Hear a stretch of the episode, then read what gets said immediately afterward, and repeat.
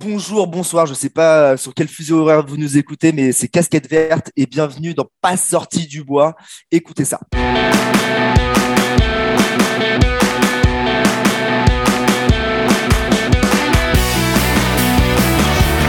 messieurs, votre gagnant, c'est 106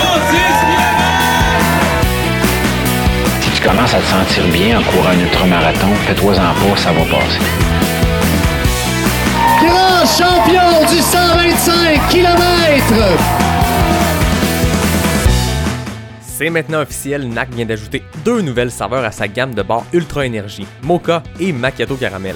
En tant que grand grand fan de café et en tant que grand fan d'Ultra qui dure toute la nuit, je suis vraiment vraiment très content. Les bars continuent d'avoir un ratio de 4 pour 1 en termes de glucides versus protéines et la gang de NAC a décidé d'y ajouter 65 mg de caféine ou l'équivalent d'une shot d'espresso. Honnêtement, le goût est complètement fou, c'est le temps d'essayer ça maintenant.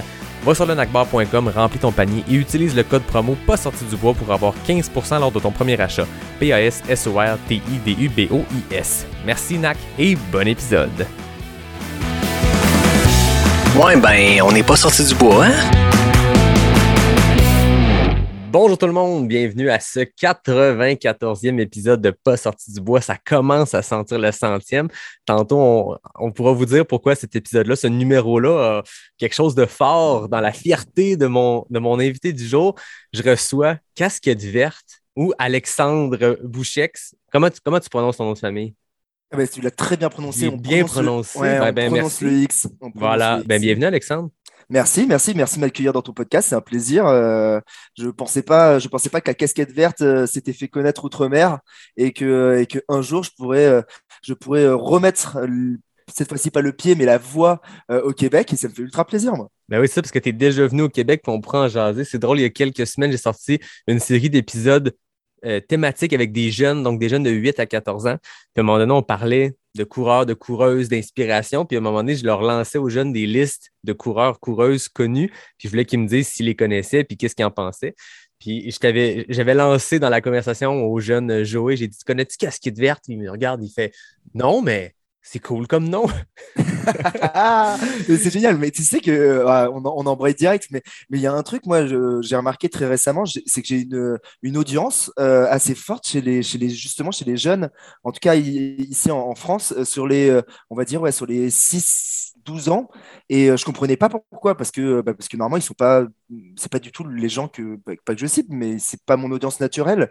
Et en fait, je me suis rendu compte que, bah, mon sport, qui est l'ultra trail, les participants à ça, c'est plutôt des gens qui vont avoir 35, 45 ans, qui ont en fait, voilà, qui ont commencé à construire une famille et qui commencent euh, à avoir des enfants qui ont dépassé le bas âge et qui ont cette tranche d'âge. Et en fait, c'est- bah, c'est parce que papa et maman, ils en parlent à table ou pendant une course. Et eux, eux, ils retiennent pas euh, les euh, Jim Wemsley, les François Daen, les Kylian Jornet. Ces noms ne sont pas retenables facilement par un enfant. Alors que casquette verte, ça tilte tout de suite. Une couleur et un objet, tout le monde, tout enfant sait ce que c'est. Et donc, je pense que je vais me spécialiser. Je vais être l'ultra trailer des enfants bientôt.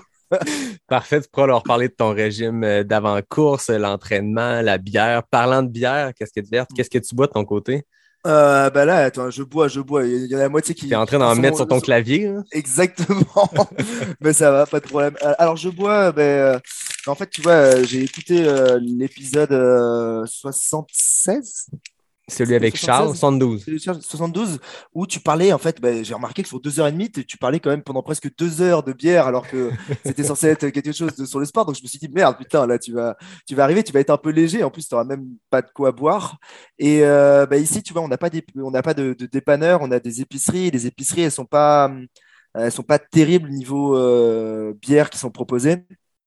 Et donc, euh, ben, je suis rentré dans la première épicerie qui était encore ouverte en rentrant de, de ma, de ma séance d'entraînement. Euh, et euh, j'ai pris le premier truc qui, qui, qui ressemblait à une bière qui n'était pas une bière en canette euh, affreuse. Et donc, c'est a priori, ça s'appelle de la, de la Coref, Coref BZH. BZH pour Bretagne, c'est une bière ambrée. Et il y a juste marqué bière bretonne artisanale de fermentation haute bière, BZH artisanale. Et je lis pas le breton. Mais il reste assez simple. hein. Il reste assez simple, ça a l'air cool. C'est pas mal. Ouais, bon, ouais. Ah, elle est super agréable. En plus, moi, Ouais. elle est- je l'ai remise, je l'ai mise un petit coup au congèle pour la, pour la refroidir. Mais c'est drôle que je bois de l'ambré parce que l'ambré, euh, je l'ai découvert euh, bah, quand j'étais quand j'étais au Québec, quand j'étais à Montréal. Euh, à- à- avant, euh, avant Montréal, j'avais euh, pas de connaissance de la bière. Je vais pas dire que c'est Montréal qui m'a fait connaître la bière, mais c'est là où je suis passé dans un autre mode de la bière. Mhm. Avant, euh, à Paris, j'étais dans un mode de consommation de bière qui était euh, de la Kronenbourg, de la Henken, enfin bon, de, la, de la pisse, quoi. Euh, de la, de la blonde pas très bonne. Et, et quand je suis arrivé à Montréal, euh, je sais que j'avais euh, euh, j'avais un 24-24 à côté et, on- et je pouvais acheter, c'était de la Boréal. Et je me rappelle que j'avais commencé à diversifier ma consommation de, de bière parce qu'ils faisaient des packs qui étaient pas mal où il y avait blonde, brune, rousse, ambrée dans mon souvenir. Ouais. Et moi, j'étais, et je, je connaissais pas les. Donc au début, j'avais bu que les blondes et les rousses que je connaissais un peu. Et les. Et les brunes que je connaissais, et je gardais toujours pour la fin les, les rousses et les ambrées. Et j'ai terminé à commencer à vraiment préférer les rousses et les ambrées. Et donc, c'est les rousses, principalement les rousses de Boréal euh, qui m'ont fait aimer ce type de bière. Et maintenant, en fait, à chaque fois que je bois de la bière depuis, donc ça, ça date hein, maintenant, ça fait, ça fait, putain, ça fait 10 ans, quoi. Euh, bah, bah, maintenant, en fait, je me suis habitué à, ça, ça a fait évoluer mon goût vers ça. Peut-être que c'était le fait d'être à Montréal, mais euh, je sais pas si c'est une spécialité d'ailleurs. Mais, euh, mais c'est à ce moment-là que j'ai découvert la- qu'il n'y avait pas que des blondes dans la vie, il y avait aussi les rousses et les ambrées aussi, quoi. Ah ben c'est bon, écoute, tu fais un lien parfait avec mon partenaire du podcast. On dirait quasiment que c'était stagé, mais non. J'ai une boréale, moi aussi. Nano à pied des vallées. J'ai commencé en légèreté. Petite nano à pied des vallées. Comme je te disais tantôt, c'est ça, Boréal, il y a euh, les packs dont tu parles, les bières euh, de base, je dirais, blonde, rousse, ambrée et tout. Puis ils ont leur série artisan, qui sont des bières vraiment style microbrasserie. Euh, ils ont des superbes bières. J'en parlais avec Charles dans cet épisode-là notamment, mais ils m'ont gâté avec des bières sans alcool pour le mois de janvier. Puis après ça, je reçois plein de trucs. Nano épillé, des vallées, petite bière légère de, de début de soirée, parce que moi, ici, il est 17h, mais toi, je pense, dans ton cas, il est un petit peu plus tard. Ouais, il est, il est 23h, mais écoute, il n'y a À pas d'heure. Déjà, il n'y a pas d'heure. Et après, bon, je me rappelle que de, de ce que je me rappelle de Montréal, c'est qu'il y avait aussi une consommation d'alcool qui est décalée, c'est-à-dire que vous buvez plus tôt. Ouais. vous buvez plus tôt. C'est voilà, surtout ça le truc. Euh, et euh, et c'est pas un souci, hein, mais, euh, mais par contre, ouais, le mot microbrasserie, tu es au courant que dans l'épisode euh, avec Charles, tu l'as pas prononcé 85 fois. ce Oui, c'est ça, je pense que- si tu avais bu à chaque fois que tu avais prononcé ce mot, tu serais ivre mort.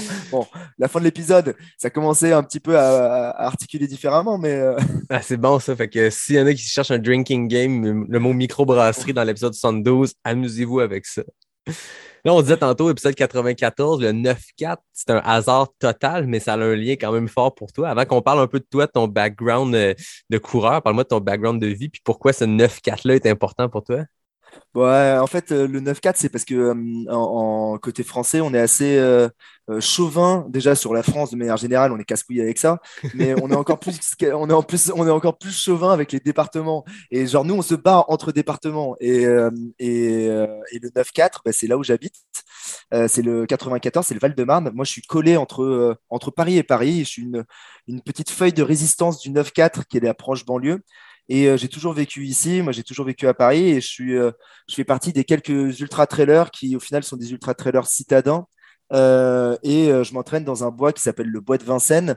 Et, et faudra- il y a- il- pff, de ce que je connais de Montréal, il n'y a pas tellement de comparaison. Parce que même le Mont-Royal, il, est, il y a tellement plus de dénivelé au Mont-Royal par rapport à ici. Moi, mais ici, la plus grosse côte, elle fait 23 mètres de dénivelé. Donc, euh, donc c'est le début de l'escalier du Mont-Royal, quoi, mais pas plus. Et euh, c'est un peu la même ambiance. Mais, euh, mais ouais, j'ai toujours vécu là et il y a plein de gens qui me disent que je devrais partir à la montagne, etc., pour découvrir autre chose. Mais moi, j'adore continuer à vivre là où je suis, en ville. Euh, j'adore la vie parisienne, qu'elle soit euh, euh, les musées culturels, etc., ou nocturne, effectivement, parce qu'on a quand même le choix pour pouvoir faire la, pour faire, faire la teuf.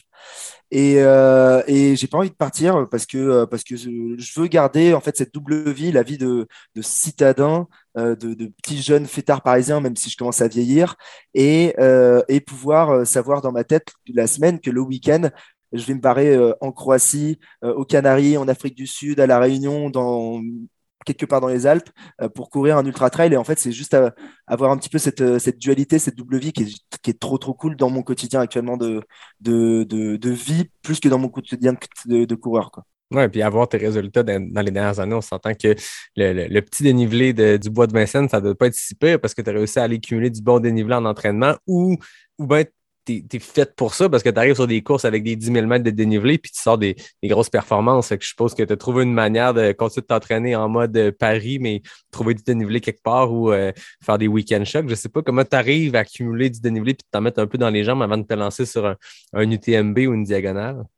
Mais ça, c'est vraiment, en fait, c'est une vraie question qui est compliquée. Euh, déjà, ça m'a pris du temps. C'est-à-dire que moi, j'ai un gros volume. C'est-à-dire que euh, en, en termes de volume, déjà juste de, de distance ou horaire, je suis sur euh, une petite semaine, c'est 160-170 km. Et, euh, et euh, en ce moment, je suis, sur des, je suis sur des semaines plus grosses, je suis plutôt entre 200 et 250 km. Wow. Et à Paris, j'arrive quand même à trouver sur des semaines comme ça, en faisant ça, en faisant un peu le hamster, ce que j'appelle faire le hamster. Donc, tu fais l'aller-retour hein, dans les escaliers à Montmartre, dans ma côte, ce que j'appelle Gravel, et que je fais un V à Gravel. Et les gens ils me prennent pour un fou. hein.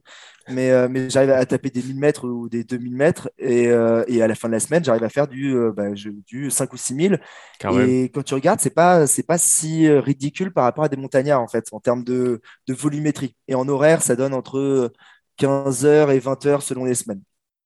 Et euh, au final, ce que je me suis rendu compte, c'est que, bon, déjà, euh, là, ça fait trois ans que je cours 2-3 heures tous les jours. Genre, c'est très, très rare qu'il y ait un jour où je cours pas.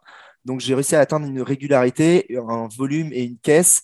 Et mon corps s'est formé, il est habitué à courir. C'est-à-dire que, euh, limite, là, je- enfin, va être. euh, ah bon, je suis français, donc ça passe. euh, ça va être très arrogant de dire ça, mais j'aurais pu faire le podcast en courant. J'aurais pu te l'enregistrer en courant, ça n'a pas été un problème. En fait, euh, quand je cours, je ne me rends même plus compte que je cours maintenant. Et, et, donc, il y a ça. Et donc, j'ai pu me préparer à- à beaucoup de volume, beaucoup de régularité, courir très longtemps, avoir une bonne vitesse de base, même si je ne suis pas non plus trop rapide. Et euh, ça m'a permis aussi de faire les allers-retours comme ça. Je me suis habitué au fur et à mesure. Donc, j'en ai chié au départ, hein, comme tout le monde. Mais je ça m'a habitué à courir en montée. C'est-à-dire que Mhm. moi, ici, les, les, les, les pentes, elles sont assez courtes relativement en termes de dénivelé, en termes de longueur. Donc, je les cours toutes.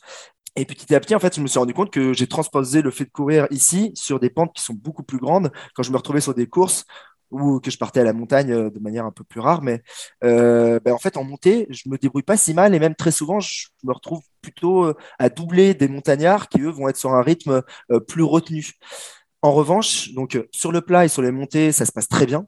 Mais en revanche, il y a un truc qui est intravaillable à Paris et, euh, et je pense dans plein plein de villes qui sont plates en fait. Euh, c'est la descente. Hmm. Deux trucs. La descente et le technique, ça va très souvent ensemble.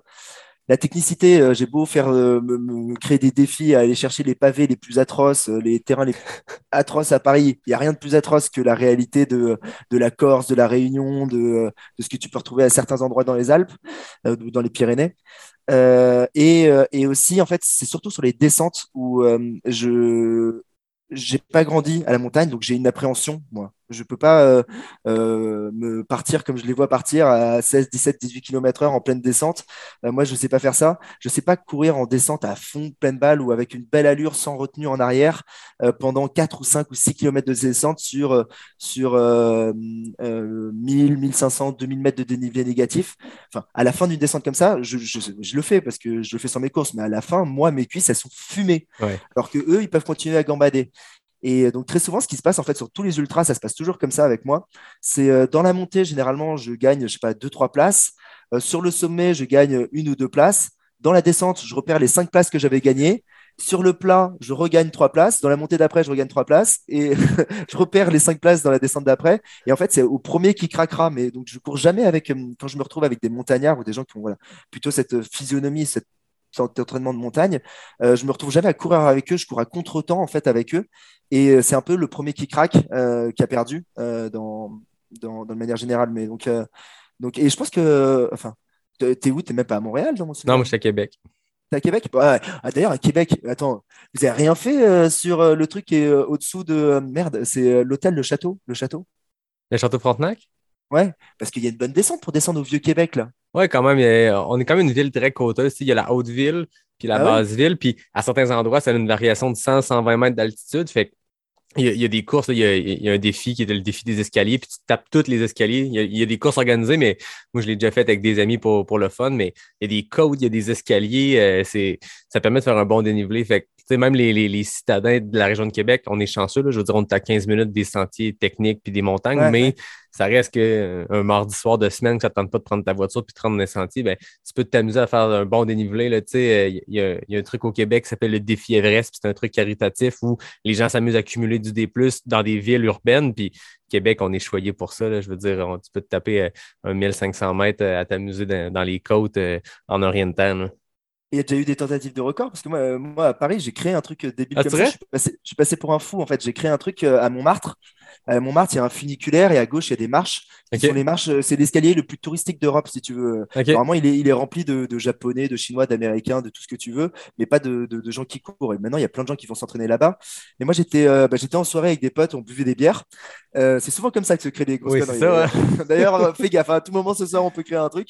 Ah, puis en plus, c'est Euh, enregistré, fait que là, pour ça, il n'y a, a plus de façon de s'en défiler. Là. On a comme ça qui, qui, qui est diffusé, fait que hein, advienne qui pourra. Et le truc, c'est qu'on s'est dit, ouais, ça serait bien de faire plus que l'Everest, mais dans Paris.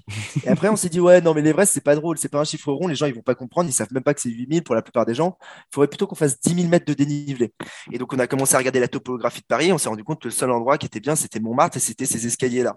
Et donc, on s'est dit, bon, ben, pour pouvoir faire 10 000 mètres, euh, on avait compté une première fois de manière un peu à l'arrache, et on s'est rendu compte qu'il fallait le faire 271 fois, l'escalier. Et vu que je suis un peu. euh, ah, je suis un peu, je suis un peu un sale gosse. euh, j'ai décidé de rendre le truc un peu plus dur, un peu comme Laz fait avec la Barclay, où euh, je me suis dit, ben voilà, c'est trop simple s'il y a que ça. Bon, déjà, euh, enfin, on pensait même pas que c'était possible. On s'est dit, on va rajouter de la difficulté.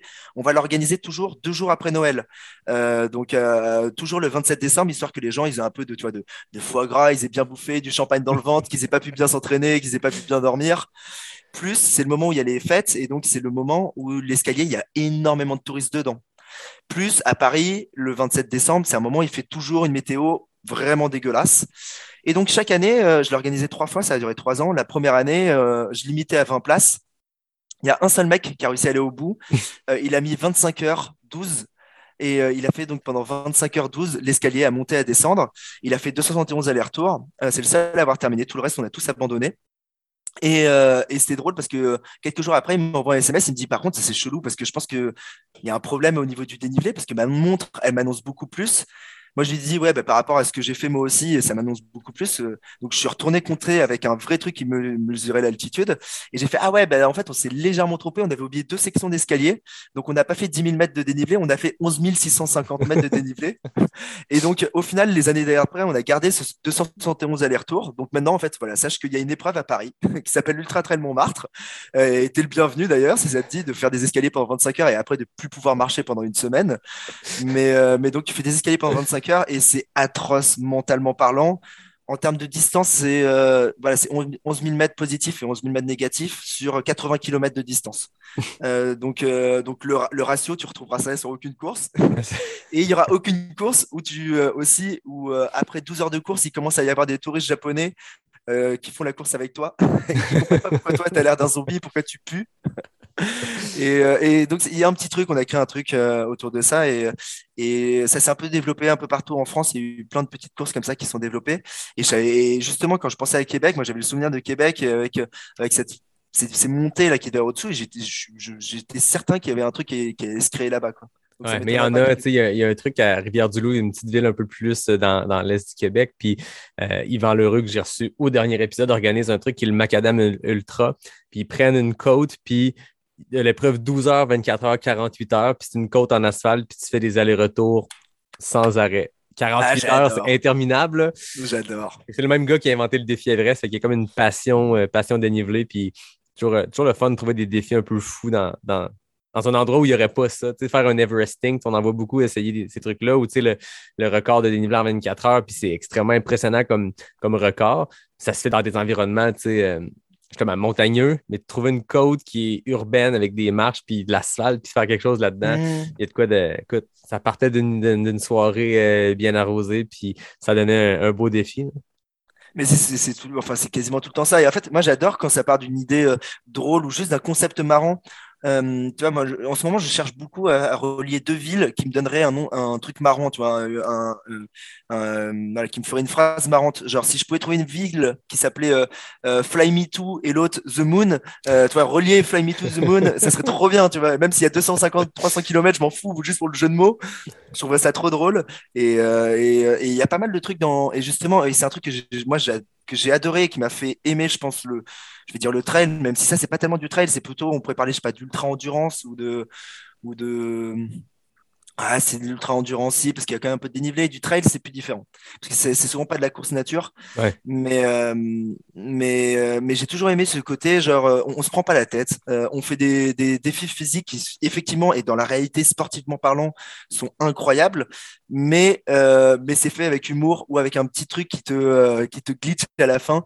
Et, euh, et, et c'est pour ça que je fais encore, je pense, du trail, parce qu'il y a encore des trucs que, que je trouve drôles. Même si j'ai complètement aussi basculé sur la partie euh, compète, les 100 miles avec 10 000 de dénivelé, euh, qui me font rêver parce que, parce que je trouve ça aussi marrant d'aller euh, d'aller jouer avec, euh, avec l'élite internationale de ce sport. Quoi. Ah ouais. Donc, Mais je pense faut, que faut garder un peu des deux. Quoi. Ouais, puis je pense que ce rapport-là à des défis un peu fous qui frappent l'imaginaire puis qui justement paraissent euh, un peu absurdes, mais qui sont une épreuve physique extrêmement difficile, ben, c'est quoi qui est aussi présent des deux côtés de l'Atlantique. Je te rassure ici, il y a plein de, de coureurs, de coureuses qui sont lancés dans des défis. Surtout dans la pandémie, là, plus de dossard, les gens se sont mis à s'inventer des défis. Puis il il y, avait les défis, je veux dire. euh, de base, là, tu sais, de, de relier deux trucs, puis faire un 80 km. Puis il y avait les défis un peu absurdes, puis il y a eu de tout. Puis au moment où l'épisode va être diffusé, il va y avoir une gang de gars qui vont tenter le, le- le tour de l'île d'Orléans, Québec. Euh, Tous des gars qui ont eu le FKT, le FKT à un moment ou à un autre, puis ils se sont mis ensemble. Donc Jeff Cochon, Charles Castonguay de, dans l'épisode euh, que tu as Mhm. écouté. Guillaume Barry, qui est un des, meilleurs coureurs en ce moment au Québec. Julien Lachance aussi, qui sont lancés sur le tour de l'île d'Orléans, qui est une île mythique euh, en plein centre du Saint-Laurent. Puis c'est un tour de 67 km où tu te prends 30 km de vent de face, 30 km de vent de l'eau, puis ils vont, rouler ça à 4 minutes flat du kilomètre. Complètement fou. Non, mais euh, en fait, et, et c'est pas plus mal. Enfin, moi, j'ai trouvé que je sais pas comment, comment... il y a eu un confinement euh, Ouais. global chez vous? Pas, Ouais, ouais. euh, je pense qu'en France, vous, il y a un moment où vous, vous aviez une limite de, kilomètres à- de distance de chez vous. Nous, il n'y a jamais eu ça, mais il y a quand même eu un moment Ah. où c'était mal vu d'aller dans les sentiers parce que si tu te pétais la cheville, tu te rendais à l'hôpital, tu sais, je veux dire, il y avait comme cette espèce de jugement-là de dire on va aller euh, embourber le, le système de santé. mais officiellement, on n'a jamais eu d'interdiction de pratiquer du sport, mais c'était très limité. La course était un des seuls qu'on pouvait encore pratiquer. hein. Nous, ça a été, euh, nous, ça a été très, très limité au sens où ben, on avait le droit de, sortir de chez nous qu'à un kilomètre. Il fallait qu'on se signe un, papier pour s'autoriser nous-mêmes à sortir. C'est là la magie administrative de la France. Et, et, euh, et surtout, en fait, on n'avait pas le droit, en tout cas à Paris, on n'avait pas le droit de courir après 9 h du matin euh, et avant 19 h Donc, tu avais tous les gens qui couraient de 8 à 9 h et tous les gens qui couraient de 19 à 20. Et par contre, c'était la folie à ce moment-là parce que tu avais bah, juste tout le monde qui sortait courir. Et ce que j'ai trouvé trop bien, c'est qu'à ce moment-là, il y avait plein de gens qui ne connaissaient pas la course à pied. euh, qui s'y ont mis à ce moment-là et on voyait plein de gens, tu vois, avec des, avec des woody géniaux, avec euh, des, des jogging improbables, euh, qui couraient à côté de moi avec mon petit t-shirt Salomon, mon truc, mon sac et tout de pro. Et on s'est tous retrouvés là-dedans. Et après, il y a eu beaucoup de déconnades chez nous aussi, au sens où euh, euh, il y a eu plein de mecs qui se sont lancés dans euh, faire l'Everest dans la cage d'escalier, faire un marathon sous le balcon. Moi, je me suis fait prêter un tapis de course par un voisin et je suis parti dans un délire. Bah, j'avais plus rien à faire, j'étais en chômage partiel, donc mes journées, j'avais sincèrement rien à faire. J'ai installé mon, mon tapis de course, je me suis mis un, un écran tactile avec, avec YouTube et je regardais des rediffusions du Tour de France, toutes les vidéos. J'ai fini YouTube d'ailleurs pendant, cette- pendant ça. Et en fait, bah, je le, le truc, il avait sa vitesse max à 14 km/h. Je mettais à 14 km/h et je faisais 50 bandes par jour tous les jours. Et en fait, tu te dis, à la fin du truc, j'ai fait 2500 km. Donc j'ai fait euh, Paris-Moscou, mais dans mon salon, en face d'un mur blanc. Et là, tu relativises des trucs, tu te dis, mais qu'est-ce que c'est que ce délire? Et, euh, et on, on a tous eu des trucs comme ça. Et euh, au final, moi, je trouve que ça a apporté pas mal de. Même si au final, c'était. Voilà, les, on a un peu regardé les gens en mode, ouais, vous faites quand même des trucs débiles là. Euh, ça, ça a apporté un peu de fun dans ce moment euh, qu'il n'était pas trop.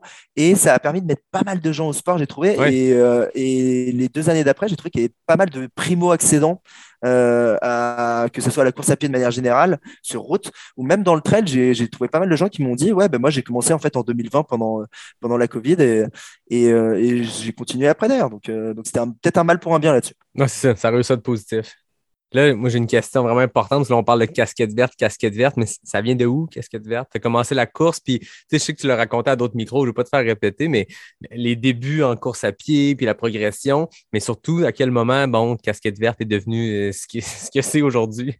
Bah, en fait, ça date de un peu avant. Et même, euh, je veux pas dire que tout a commencé à Montréal, mais presque, parce qu'en fait, j'y pense. Quand j'habitais à Montréal, j'étais en train de bosser sur le projet de, je sais pas si vous avez ça, le- des BDE, peut-être que vous appelez ça autrement. Euh, des, euh, c'est des associations étudiantes qui organisent des soirées pour les écoles et les voyages au ski, etc. Et donc, il y a des élections pour pouvoir devenir euh, euh, président euh, avec ton équipe de, de ce type d'association. Et j'avais commencé à, le bosser à Montréal, c'est drôle. Et euh, en revenant de mon échange euh, à Concordia, quand je suis revenu en France, euh, je me... donc j'ai été élu président du BDE. On a fait toute une année, on a fait la teuf comme jamais j'ai fait la teuf. Et à la fin de l'année, tu organises un week-end d'intégration, donc un week-end où tu prends les premières années qui vont arriver et tu leur fais faire la teuf. Et on les met, en fait, euh, c'était 300 étudiants, on les met dans des cars. Les cars ont chacun une couleur et on les stuff avec euh, un t-shirt de la couleur du bus, une casquette et des lunettes de soleil. Quoi. Et tout ce matos-là, généralement, euh, bah, la logistique, elle est faite chez le président. Donc, euh, te- on achète tout en deux fois trop qu'il faut. Et donc, je me retrouvais, après ma vie étudiante, je me suis retrouvé chez moi avec des, des quantités de t-shirts et de casquettes euh, à pas savoir quoi en faire. Et euh, donc, après mon école de, commerce, et euh, alors que j'avais un, physique déplorable, euh, c'est-à-dire que je, je faisais plus de sport plus de 5 ans, quoi. Je faisais mon temps à passer à, à bouffer mal sur la junk food, et, et je passais mon temps, bah, j'étais un gros fumeur encore à l'époque, et, et je faisais plus du tout de sport. Donc, donc j'ai eu envie de me remettre au sport quand j'ai commencé à taffer. Et euh, ah, je, te, je te fais l'histoire longue. Euh, et, C'est parfait, euh, on a le temps. et, et au taf, en fait, je me suis dit, bon, bah, tu vas faire quoi? Regarde les sports que tu as déjà fait. J'avais fait pas mal de skateboard. Et, et le truc, c'est que je me rappelais du skateboard, je me rappelais des six premiers mois, de la première année, des deux premières années, à quel point tu passes plus de temps par terre que Mhm. sur ta board, que tu passes plus de temps à te faire mal. Et je me suis dit, ça y est, à 23 ans, je m'étais dit, t'es trop vieux. c'est la première fois de ma vie où je me suis dit, 22, 23 ans, t'es trop vieux, fais pas ça. Après, j'ai voulu me remettre au, handball euh, et je suis allé dans mon, ancien club et ils m'ont dit, euh, ouais, alors les entraînements, c'est le mardi soir à 22h, le jeudi à 21h et euh, un samedi sur deux, tu dois aller à euh, 200 km ou 500 km de, de chez toi pour aller jouer un match contre une équipe dont tu, tu, voilà, tu les reverras jamais dans ta vie. Donc j'ai dit non. Et, euh, et euh, ce qui s'est trouvé, c'est que j'avais un mec au taf qui s'appelle Ronald, euh, qui, euh, qui avait 40-45 ans, trois enfants, père de famille, qui en gros le lundi matin, tu vois, à la machine à café, il se la pétait un peu en disant euh, Ouais, euh, ce week-end, j'ai j'ai couru euh, 25 ou 30 km dans la forêt de Fontainebleau parce que je prépare un 80 km dans deux semaines. Ça s'appelle les Cotterelles de Paris. Et moi, je croyais que c'était un mytho à la base, en fait. Je croyais que c'était un menteur parce que je pensais même pas que ça existait, cette distance-là, tu vois.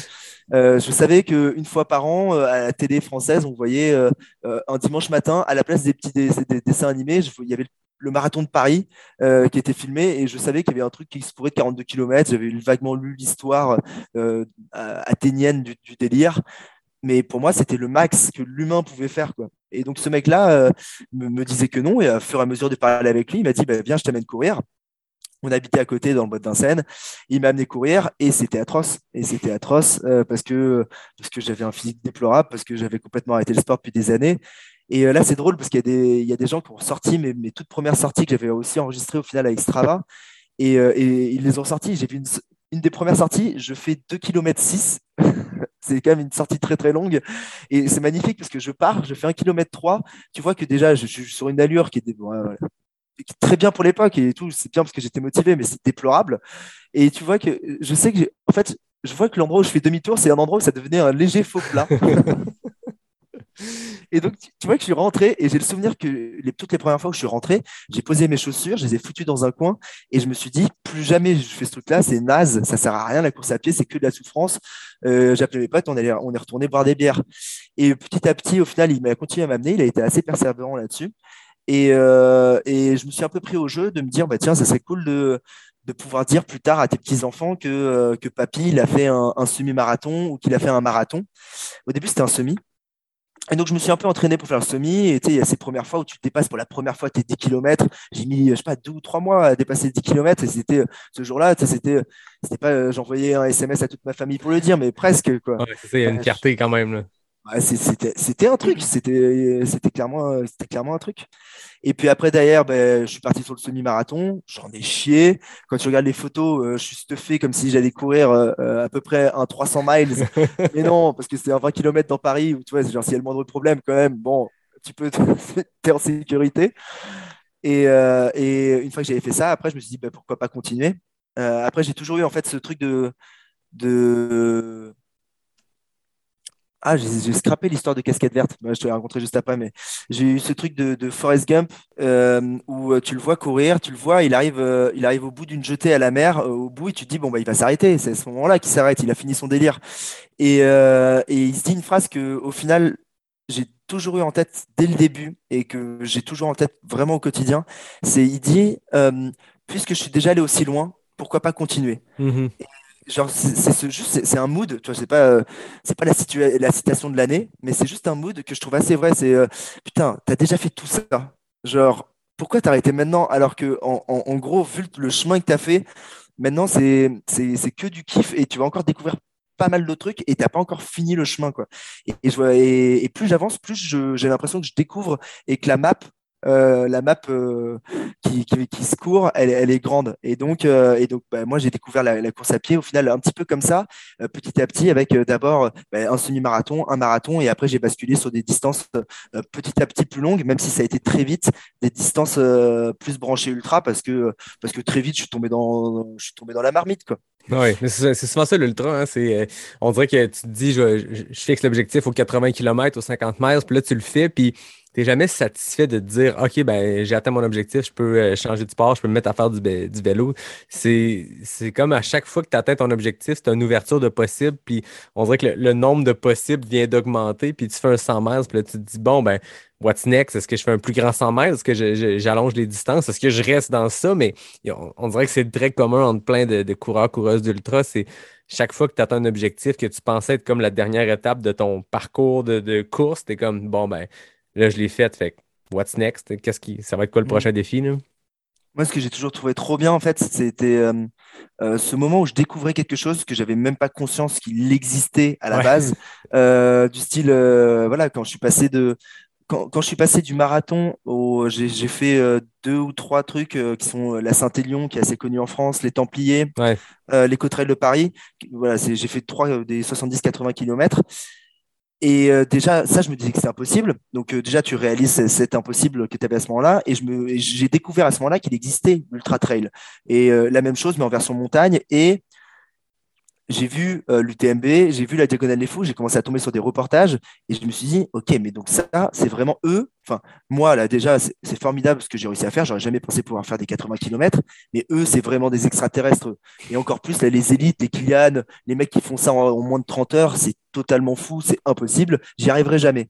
Et généralement, moi, je sais que quand je me dis, euh, quand je découvre quelque chose et que je me dis que c'est impossible et j'y arrive jamais, généralement, dans le quart de seconde d'après, je me dis, bah, attends, si c'est impossible, il faut essayer, il faut absolument essayer, juste pour, juste pour voir si c'est vraiment impossible. Quoi.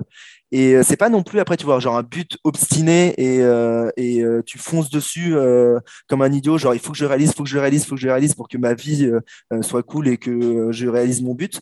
C'est, c'est plutôt dans l'idée de, bah, bah, bah, tu vas très certainement échouer, mais vas-y, teste, quoi. Et c'est pas grave d'échouer, mais vas-y, teste. Et le défaut, c'est que assez souvent, quand je- moi je me suis lancé dans ces trucs-là, et même, euh, je vais pas dire 100% des cas, mais presque, euh, je me suis retrouvé dans la position de euh, le truc qui me paraissait impossible. mon premier 100 miles, c'est la diagonale des fous. Après deux ans, deux ans et demi de course à pied, quoi. Et je me rappelle quand je suis au départ de la diagonale des fous, je me rappellerai toujours ce moment-là. Je suis à la ligne de départ, je suis pas très loin, j'avais réussi à me faufiler, j'étais pas très très loin des élites. Je me tourne vers la gauche, il y a un mec, je le vois ultra stressé, il est plus vieux. Moi, j'ai euh, 24, 25 ans, donc j'étais un des plus jeunes euh, de la course à ce moment-là. Et je me tourne vers lui et, euh, et je le vois, il est stressé, il met ses écouteurs, etc. Et je lui dis, euh, ça va euh, et tout, c'est ta première. Il me fait, euh, ah non, c'est ma troisième, euh, j'ai abandonné deux fois. Je lui dis, ouais, bah, enfin, il t'est arrivé des galères. Il me fait, non, non, mais c'est normal d'abandonner. Euh, Là, je vis 50 heures. Et moi, je me disais, putain, mais non, mais je vais pas partir courir 48 heures. Avant, le plus long que j'avais fait, c'était deux mois plus tôt. J'avais fait la CCC, j'avais couru 15 heures et déjà, ça m'avait perdu euh, une éternité. Et à ce moment-là, j'ai relativisé de putain, mais tu te lances vraiment dans l'impossible. Et puis après, une fois que le top départ était donné, bah, tu l'oublies, c'est impossible et tu te dis, bon, ben voilà, essaie de le réaliser. Quoi. Et, euh, première année, enfin, première ultra, je fais la diag, ça se passe, c'est très dur et je prends la claque de ma vie et je reprendrai une claque à chaque fois, je referai la, diagonale derrière.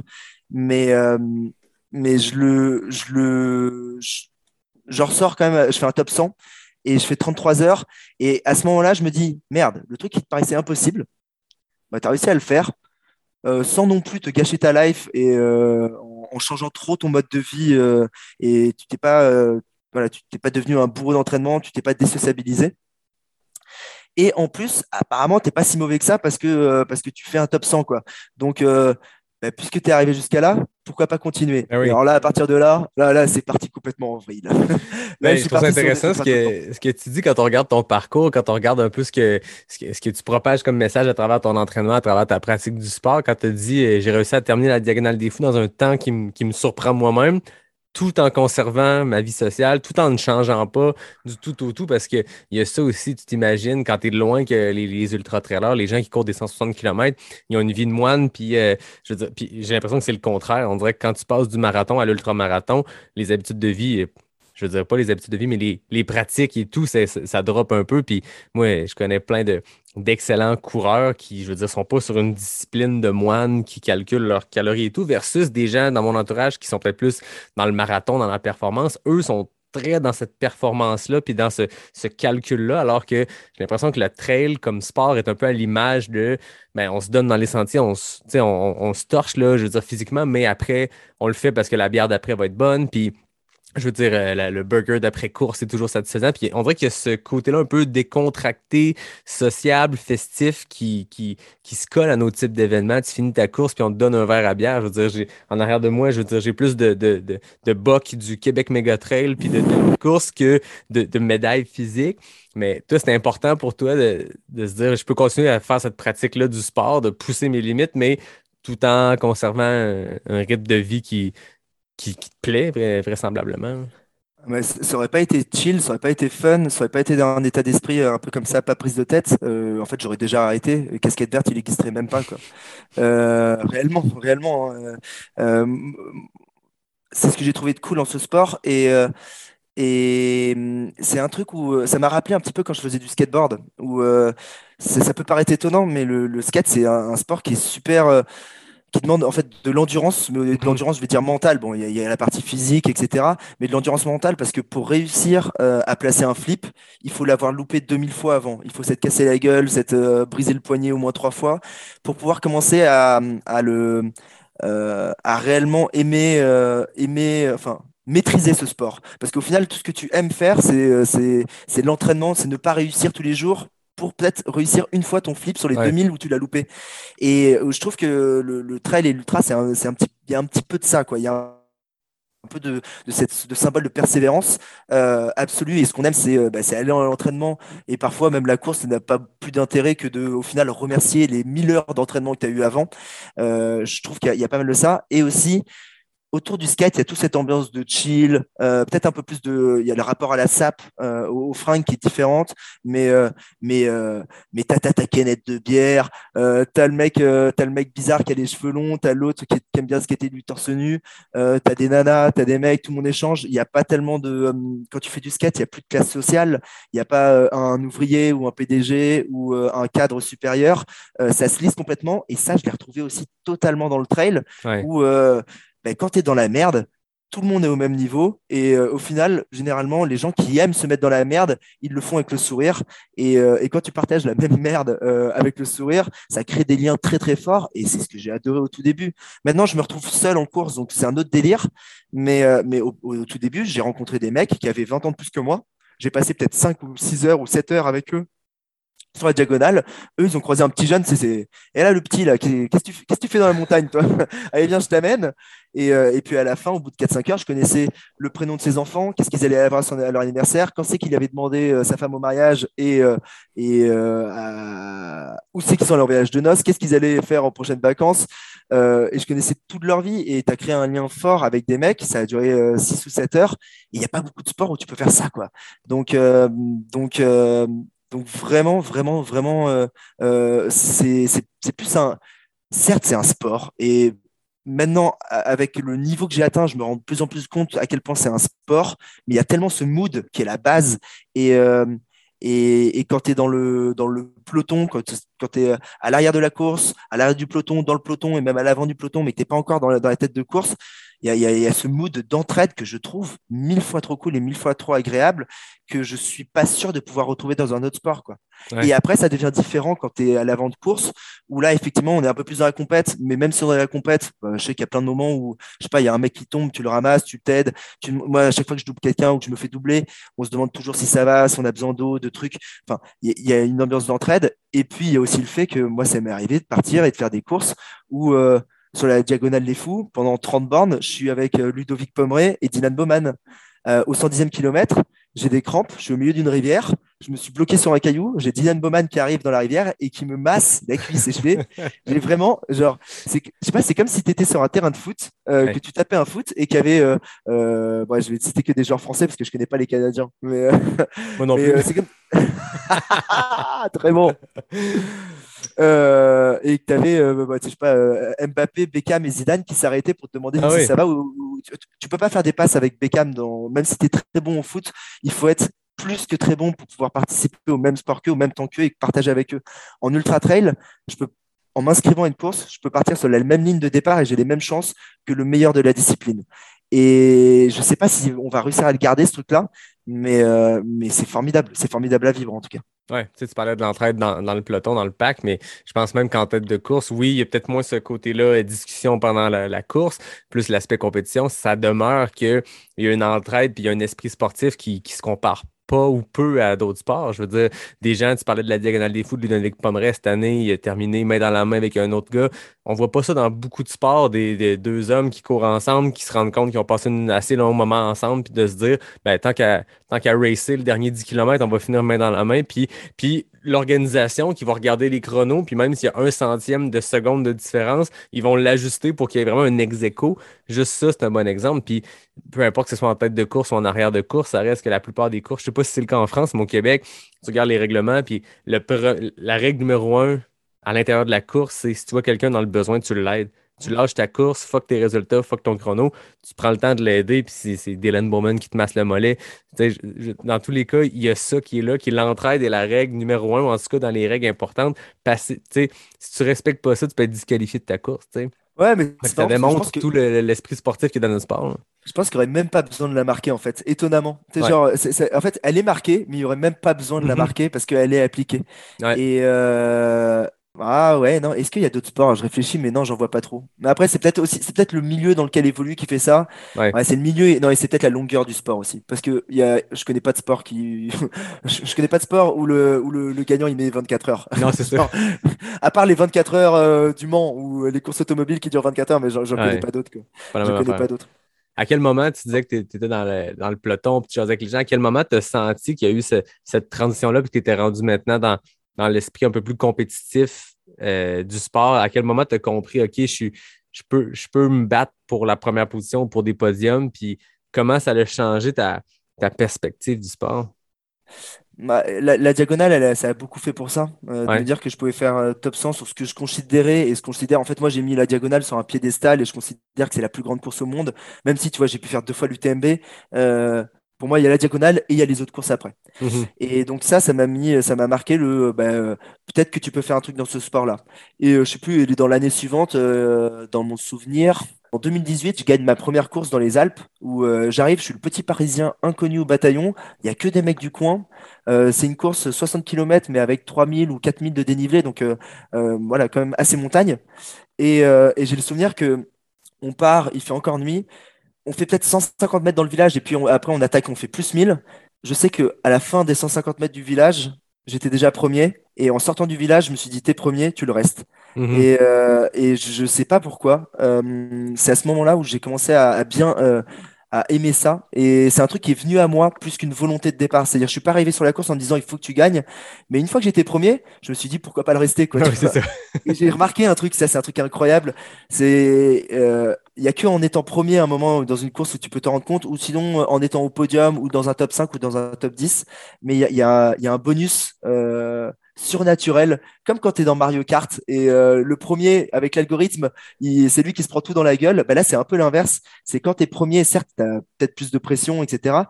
Mais t'as- tes jambes courent mieux. tes jambes courent mieux euh, parce que, parce que tu as envie de, de rester premier, parce que tu as un peu ce, ce, ce, ce truc qui se, crée, euh, qui se crée en toi de dire Attends, je vais passer la ligne en premier, c'est trop bien. Et, euh, et ouais, et, euh, en fait, toute cette course, je la passe en tête et je sais que je peux au premier ravito, j'ai une heure d'avance, au deuxième, j'ai une demi-heure, trois quarts d'heure. À l'arrivée, j'ai une heure ou une heure et demie d'avance. Et là, je me suis dit, ouais, bon, ben, t'es premier et t'as une heure et demie d'avance sur le deuxième. Et le troisième, il est encore euh, 20 minutes derrière. Enfin, ok, donc là, tu commences à, à peut-être pouvoir jouer et t'es un petit parisien à la montagne. Genre, le mec qui m'a tendu le micro ce jour-là, il m'a dit, euh, et toi, tu nous viens d'où? Tu nous viens de, de Chambéry, d'Albertville? Non, non, moi j'habite dans le 9-4. Euh, moi, là, là où je m'entraîne, c'est c'est une côte de 23 mètres de dénivelé. Et donc après, il y a un peu ce personnage qui s'est créé du petit Parisien à la montagne où j'aimais bien les taquiner parce que parce que eux, ils me snobaient d'une certaine Ouais. manière en disant euh, coureur des villes là. Attends, t'es t'es mignon, mais laisse passer les grands quoi. Et euh, et euh, et d'arriver et de un peu on va pas dire fermer des bouches parce que c'est pas ça, mais mais de, de dire Ah, bah, regardez, on- ouais. arrive, on, on arrive quand même à faire quelque chose. Et finalement, très rapidement, c'est accepté et c'est respecté. Et une fois que c'est rentré dans les mœurs, euh, voilà, tu fais partie de la famille et eux, ils font partie de la famille. C'est-à-dire que moi, quand ils viennent à Paris, je les tolère aussi, quoi. Ben oui. Puis est-ce que c'est dans ce moment-là que, que Casquette Verte est, est arrivé? En fait, le personnage, il s'est créé un peu avant. En fait, c'est pas un- le personnage, il s'est créé au fur et à mesure, mais à la base, c'était donc ce truc où j'avais mes, mes casquettes euh, dans ma, dans ma cave euh, qui traînaient. Et, euh, et je pense que j'avais relié le- la course à pied avec euh, le fait de porter une casquette à cause de Forrest Gump. Mhm. Je pense que je l'avais relié à ça. Lui, elle était rouge et moi, je sais pas, j'ai pris le premier carton qui était ouvert, elle était verte. Et j'ai commencé à la mettre et je suis parti courir. Et au tout début, en fait, ce que je faisais, c'était un peu comme tout le monde euh, sur les réseaux sociaux. Donc, c'était il y a, il y a 7 ans maintenant, 6 ans, 7 ans, 7 ans. Euh, je, à la fin de, de mes 8 km courus en une heure, euh, fièrement, euh, je pouvais euh, prendre un selfie tout transpirant avec euh, les, la vitesse, le truc et le machin en bas. Et je balançais ça sur les réseaux. Et j'avais une pote qui, à ce moment-là, en gros, m'a dit, au bout du troisième poste, au bout de, toi, de la troisième sortie de la deuxième semaine, elle m'a dit, ouais, bon, euh, c'est chiant, là. Enfin, t'es- relou, euh, ça sert à rien. euh, arrête, t'es un gros beauf, arrête. Et, euh, et je sais pas pourquoi, le lendemain, euh, je me suis dit, je suis parti courir et j'étais, moi, je restais quand même fier. Je sais pas, j'avais fait 8, 8 km 5, j'étais trop content. Et je voulais le partager. Et c'était un peu cette époque euh, sur les réseaux sociaux où on, on se rendait pas compte qu'on pouvait, en fait, on, partageait beaucoup, en tout cas à l'époque. Ouais. C'est-à-dire que vraiment, on mangeait un yaourt, on le disait, quoi. Ouais, ouais. Et, euh, et euh, elle était peut-être déjà en avance sur le temps. et, euh, et moi, le, le lendemain, en fait, je sais pas, j'ai posé, je, je me rappelle pas de l'endroit, faut que je le retrouve, mais j'ai posé ma casquette par terre en me disant, bah, tiens, tu vas la prendre en photo et, elle va- et personne peut en vouloir à une casquette. Genre, ça n'a aucun sens d'en vouloir à une casquette. Et donc, ça a commencé comme ça, en lui disant, bah voilà, tu peux pas en vouloir à une casquette maintenant, quoi. Et euh, petit à petit, ça a évolué. Et puis, vu que je le portais tout le temps et que c'est devenu un peu un gris-gris, au point où ça m'arrivait de partir courir et de pas l'avoir et de rentrer chez moi et de la reprendre pour pouvoir repartir, euh, bah, c'est devenu un gris-gris. Puis après, j'ai commencé à écrire des, des récits de course qui étaient à la base pour mes grands-parents, pour leur expliquer ce que je faisais, parce que pour eux, bah, pour eux, c'était incompréhensible. Si tu veux, mon grand-père, quand je lui expliquais que je courais de Saint-Étienne à Lyon et que ça faisait 80 km en pleine nuit, qu'il neigeait, euh, qu'il faisait moins 3 degrés dans la boue euh, et que je payais pour ça, euh, il me disait- pas. Il, ouais, il comp- il comprenait pas le concept. Il disait, ben nous, tu vois, euh, nous on a fait la guerre. nous on a fait la guerre. Pourquoi Ouais. tu t'infliges ça, quoi? En perspective, c'est sûr que la comparaison est moins forte. Hein? Exactement. Et, euh, et non, et donc j'avais besoin de le raconter. Je l'avais raconté euh, sur, un, sur un blog pour que ça soit facilement accessible par mes grands-parents. Et, et je me suis rendu compte qu'en fait, ça intéressait plein de gens. Et là, en fait, ce, ce personnage de Cascade Verte s'est créé. Et puis, je l'ai gardé. Et puis après, il y a les résultats qui ont commencé à arriver. Et puis, euh, moi, ça me permettait justement de, de, de, pas, de pouvoir dire ce que je veux, d'avoir ce, pseudonymat euh, sur Internet où, euh, en continuant à me dire personne ne peut en vouloir une casquette verte, même s'il est arrogant, parisien, etc. Et, et, peut-être voilà, de ne pas suivre les, les préceptes, les méthodes d'entraînement, faire comme il veut, lui, ce casquette verte-là. Et ça restait derrière casquette verte, c'était pas euh, Alexandre Bouchex euh, Mhm. qui se prenait, euh, qui se prenait. parce qu'au début, ça a été un peu violent, euh, tous les gens qui m'expliquaient, euh, grosso modo, qui arrivaient, qui m'expliquaient comment il fallait courir, quoi, tu vois. Ouais, ouais. Et, et moi, ça m'insupportait parce que j'ai toujours été en mode Attends, mec, deux secondes. donc là, je suis en train de courir la diagonale des fous. Et toi, là, donc, tu es sur ton canapé, assis, et tu es en train de m'expliquer comment la courir, c'est ça? Et je pouvais. J'ai toujours eu du mal avec ce truc-là. J'ai peut-être un rapport à l'autorité ou, euh, ou à, la, à la vision conseil euh, un peu. euh, un peu limite, mais, euh, mais ça m'a toujours titillé, donc j'ai toujours aimé titiller les gens qui me titillaient là-dessus. Et euh, j'ai ce truc de, de cette citation de Cyrano de Bergerac que j'ai pareil tout le temps en tête. Donc moi mes références c'est euh, Forrest Gump, Cyrano de Bergerac. C'est bien. J'avais deux trois comme ça, mais et Cyrano de Bergerac c'est euh, euh, c'est dans une tirade, c'est la tirade des non merci. Euh, donc non merci ça lui va bien je trouve. Enfin ça me va bien aussi. Euh, merci pour vos conseils, mais non merci quoi. Et la tirade, c'est euh, juste ne pas monter bien haut peut-être, mais tout seul. Et, euh, et ça, j'aime bien quoi. Ouais. certes, certes, je vais jamais battre Kylian Jornet, François Daen, j'aurai jamais leur niveau. Mathieu Blanchard, je rattraperai jamais. Certes, ça n'arrivera pas, mais je suis pas loin. Et je l'ai fait tout seul. Et je n'ai à remercier personne une fois que j'arrive. Je ne suis redevable que de moi-même, de ma sueur, de mes efforts. Et même si euh, c'est bien le, le sport quand c'est collectif et je sais partager certains trucs et je le fais sur les réseaux euh, euh, avec, avec peut-être ma pratique et ma façon de faire. Et je- maintenant, j'encourage de plus en plus des gens, pas à suivre ma méthode, mais à, à faire du sport en tout cas. À trouver leur méthode. Moi, c'est ça que j'ai l'impression de, sentir dans ton processus parce qu'on pourrait y revenir. Tu as fait couler beaucoup d'angles dans les derniers temps, autant pour le positif que pour le négatif. Puis mon point était quand j'entendais sur des podcasts, j'entendais des trucs, des gens parler, puis j'étais comme Ouais, mais moi, j'ai vu nulle part des conseils, genre voici les 10 conseils signés casquette verte puis buvez de la bière la veille de votre course. Non, c'est moi ce que ce que j'entends, ce que je perçois dans ta méthode, dans ce que casquette verte propose sur les médias sociaux, c'est faites ce qui vous plaît. Puis tu sais moi en ce moment, j'ai une série d'épisodes avec Marianne Hogan qui, qui est une des meilleures coureuses euh, au, Québec présentement puis au monde, je veux dire, elle va être à la Western State puis hier euh, au moment où on enregistre, hier elle a gagné le marathon de Toronto en run d'entraînement sans aucune préparation spécifique au marathon. Fait c'est une athlète exceptionnelle, puis est très disciplinée dans sa pratique du sport, mais elle, justement de avoir du plaisir à l'entraînement avant toute chose. Puis je, je fais une série de courts épisodes depuis trois mois, puis on va se rendre jusqu'à la Western State à se parler une fois par mois. Puis dans toute sa préparation pour la plus grosse course de sa vie contre les meilleures coureuses au monde, la fille qui, qui, qui fait partie des listes des favorites arrive avec une attitude complètement décontractée de dire moi je fais ce qui me plaît, puis je vais faire de la zone 1 parce que ça me tente aujourd'hui. Je ne ferai pas des intervalles aujourd'hui parce que ça ne me tente pas. Puis je ferai des intervalles quand ça me tentera. Fait que j'entends ça. Je veux dire, je ne veux pas euh, comparer Marianne, casquette verte, peu importe, mais moi, c'est ce que j'entends dans ton processus. Quand je le lis, quand je le vois, c'est je fais ce qui me tente. Point. Puis la trail, Ouais, ça, ça fonctionne bien comme ça aussi. Mais il y, il y aura toujours des gens qui seront choqués. Mais moi, j'ai vu nulle part que tu as prôné des pratiques que tu fais en disant faites comme moi, vous allez courir comme moi. Il n'y a rien de ça nulle part. Puis les gens se prennent la tête avec C'est ce ça qui mets de l'avant. Mais, je voulais embarquer sur ce sujet-là parce que. Non, t'as raison, t'as raison, t'as raison. Ça- que les gens sont tellement à la recherche de, à la recherche de controverses, puis tu regardes ce que, ce que tu proposes, puis nulle part c'est écrit faites comme moi. Ben, mon premier conseil, souvent, quand, je, quand les gens qui me demandent un conseil, et là je leur réponds très sérieusement, je leur dis mon premier conseil, c'est surtout tu ne suis pas de conseils. C'est- fais-toi ta propre expérience. Et moi, en fait, je me suis beaucoup construit comme ça. C'est comme ça que j'apprends et que j'ai toujours appris. Euh, c'est que euh, il faut que je me trompe, moi, pour bien découvrir. Euh, la diagonale, je me rappelle, la diagonale, la première, je ne savais même pas qu'il fallait manger salé sur les courses. Pour moi. Le, ça servait à rien. Tu partais avec du sucre. Et toi, et pourtant, j'avais déjà fait la CCC avant et tout. Mais, euh, mais j'étais encore dans ce concept de il n'y a pas besoin de salé. Euh, bah, écoute, putain, je l'ai payé hein, sur la course. hein. j'ai fait, euh, j'ai fait deux, euh, wouh, paf, comme ça, au bord du chemin.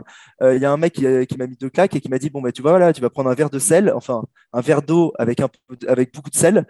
Et, euh, et tu vas repartir derrière. Et, euh, et j'ai appris à ce moment-là, mais il a fallu que je me tape euh, deux malaises sur la course pour l'apprendre. Maintenant, je le sais. Maintenant, Ouais, c'est ancré en moi. Mais ça a été, par contre, ça a été un plaisir de l'apprendre moi-même Ouais. et de pas avoir à lire effectivement dans un, euh, soit- ou un site internet à la con où il y a marqué euh, top 10 des choses qu'il faut absolument faire pour pouvoir. euh, non, non, non. Euh, si je prends tout top 10, écoute, je peux les démonter tous un par un.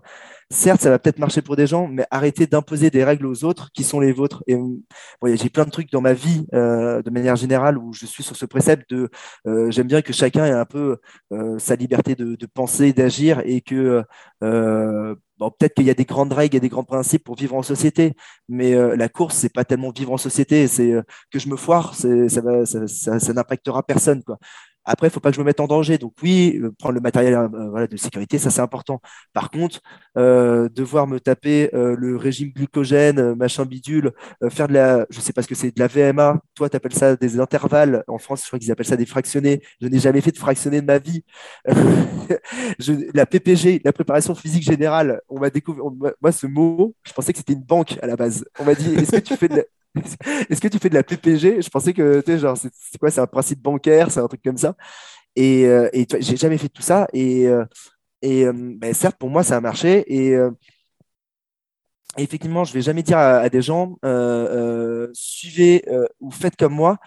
Après, je me suis rendu compte que par contre, l'audience augmentant et ayant maintenant un gros volume de personnes, et surtout dont on en parlait au tout début, ayant des, toi, des jeunes, des jeunes, des très très jeunes qui viennent me voir, eux, typiquement, quand ils viennent me voir, je vais peut-être euh, euh, rigoler deux secondes avec eux, leur dire, bon, ben voilà, euh, euh, né de, co- de conseils de personnes. euh, après, je vais quand même leur dire, te défonce pas. Te défonce Ouais. pas parce que, parce que eux, ils ont 16 piges. Moi, j'ai commencé, j'avais 23 ans. J'étais déjà, c'est pas que j'étais plus vieux, mais, mais j'étais, j'étais pas mature non plus, mais, mais j'avais pas 16 ans dans ma tête, quoi. Et c'était pas dangereux pour moi Exact. à ce moment-là. Donc, peut-être que pour eux, je vais y aller avec des. C'est les salles avec qui je me permets de donner un petit peu des conseils, mais c'est pas tellement des conseils que je leur donne, c'est plutôt euh, sois modéré dans ta pratique, euh, n'y va pas tout de suite à fond, euh, et sache, je leur dis, eux, je leur explique bien que sache que ce que je fais moi, c'est-à-dire que courir 30 bandes par jour, j'ai mis des années à Mhm. pouvoir le faire avec la facilité dont tu le vois. Si tu as l'impression que c'est facile maintenant, c'est parce qu'il y a eu énormément de taf euh, avant. Et euh, c'est un truc que j'adore chez les grands footballeurs, genre Zidane. Je suis euh, un ahuri de Zinedine Zidane parce que j'ai toujours trouvé que lui, c'était simple, fluide et beau euh, quand il était sur un terrain de football. Et en fait, je me suis rendu compte que si c'était simple, fluide et beau, c'est juste parce que le mec, il s'est plus entraîné que les autres, qu'après les entraînements, il restait. Il, lui, euh, quand les autres, ils allaient bouffer des pizzas, des machins, des bières avec leurs potes, lui, il restait avec un ballon euh, et contre un mur, il s'entraînait à faire des contrôles. Et c'est ça qui a fait que, avec énormément de travail et de rigueur, il a réussi à atteindre une beauté du geste. Et, euh, et cette simplicité, cette beauté du geste, quand tu es, comme tu disais tout à l'heure, une vision très extérieure, euh, bah, tu ne sais pas trop comment l'interpréter. Tu as peut-être même l'impression que c'est du talent. Et euh, je crois pas trop au talent. Et, euh, et je pense que c'est plutôt toi, le travail justement qui amène euh, cette, cette apparente facilité. Et, euh, et donc effectivement, quand c'est quand c'est des gens matures, je me dis, enfin les gens sont pas cons quoi. Ils vont pas, c'est pas parce que je cours 30 bandes tous les jours que le mec il va essayer de faire 30 bandes tous les jours. Il va le faire deux fois. Au bout du deuxième jour, il va faire bon, c'est bon, j'arrête sa connerie. ça marche pas pour moi. Peut-être qu'un jeune, il va vouloir se dire, mais si, c'est la bonne méthode vu que ça fonctionne pour lui. Donc, euh, sur des, des cerveaux qui sont plus euh, encore des éponges, on va dire, euh, peut-être que je vais essayer de, de, de faire de l'anti-marketing, on va dire. ça, c'est chelou. hein. On en est dans des concepts. Putain, moi, je fais de la course à pied à la base. hein. Moi, je m'en Ah, là, tu me parles d'anti-marketing, là, c'est intéressant. Là. Non, mais Ouais, mais je comprends ce que tu veux dire, c'est que, tu sais, euh, après ça, chacun fait ce qui lui plaît, ou en tout cas fait ce qu'il ce ressent qui est la bonne chose. Moi, ça m'a pris 12 ans de course complètement euh, autodidacte au feeling avant de me dire, hey, je pourrais essayer de me prendre un coach pour quelques mois pour essayer un truc Ouais. différent, mais ça, c'est ma méthode. Puis demain matin, quelqu'un me parle, puis je commence la course, qu'est-ce que tu me conseilles? Ben, si tu files pour euh, performer, puis avoir une, une- une structure autour, puis tu sais pas où te pousser dans, dans, en fait, dans quelle direction aller pour avoir cette structure-là, prends un coach, lis des livres, mais après ça, vas-y comme, comme tu le sens. Puis comme tu dis, il y a une différence entre euh, euh, le personnage de casquette verte que, tu as créé, j'ai l'impression, qui, euh, qui met de l'avant un peu. j'ai l'impression des fois un petit peu pour mettre de l'huile sur le feu parce qu'il y a certaines personnes sur les médias sociaux qui, qui overreact, qui surréa- surréagissent à tout. Mais après ça, quand un jeune t'approche, je veux dire, comme tu dis, c'est des éponges à cet âge-là, puis c'est le temps de leur donner les bons conseils ou les, juste les diriger dans la bonne direction, de dire fais pas ce que je fais, vas-y, comme tu le ressens, mais vas-y dans cette direction-là. Mais après ça, quand tu t'adresses à une audience euh, adulte, on s'attend à ce que les gens puissent faire la part des choses, puis comprendre des fois le deuxième niveau ou l'humour. Ou, euh, c'est là-dessus que je voulais, t'amener aussi. Euh, tu parles du personnage casquette verte. C'est, pour toi, c'est un personnage? Euh, bah, en fait, c'est devenu un personnage parce que ce qui est, ce qui est dingue, c'est que euh, tu vois, sur, sur, euh, sur les courses ou même maintenant quand je, me, quand je cours dans Paris, euh, euh, tous les soirs, je vais avoir des gens euh, qui vont soit me saluer et me dire salut casquette verte, soit je vais avoir des gens qui vont s'arrêter pour prendre des selfies. Et tu sais, limite, bah, c'est limite moi ils s'en foutent en fait. C'est juste moi et ma casquette. Genre si j'enlève ma casquette, ils s'en foutent. Et, donc au final, c'est plus le personnage qui, qui existe chez les gens. Et donc du fait qu'ils existent chez les gens, bah, je, le fais un petit peu, je le fais un petit peu vivre. Et, effectivement, j'aime bien lui donner du relief. Quand je suis en one-to-one avec des gens et que je parle un petit peu sérieusement, ou avec des, typiquement avec des, voilà, ce qu'on disait avec des, des, enfants ou des jeunes, euh, ils me demandent des conseils, je vais plutôt leur répondre avec, euh, bah, dis-moi d'abord ce que tu as envie, ce que tu as, voilà, je réponds plutôt avec des questions pour, les- pour les faire maturer. Alors que quand c'est avec des gens sur les réseaux sociaux, quand c'est des gens qui sont bienveillants, qui sont dans la blague, j'aime bien répondre avec bienveillance ou dans la blague. Quand c'est des mecs qui sont là juste pour euh, en mode haters ou pour casser du ou pour balancer du conseil parce que parce que vas-y, tiens, euh, moi j'ai un beau-frère qui a fait une fois un ultra trail, donc je sais mieux que toi. Euh, j'aime bien euh, tourner au ridicule ces gens-là de manière à ce qu'ils se rendent compte que leurs commentaires n'étaient pas si utiles que ça ou qu'ils auraient pu mieux le travailler et que là ça n'apporte rien en fait à la conversation. Et, euh, et, euh, assez souvent, en fait, quand je quand j'envoie des tirs de missiles euh, nucléaires euh, sur des sur deux trois commentaires, euh, la plupart du temps, euh, les gens en fait viennent par message et dire, ils me disent ah putain mais mec, en fait je me suis même pas euh, désolé, euh, je, je l'ai mal dit ou quoi.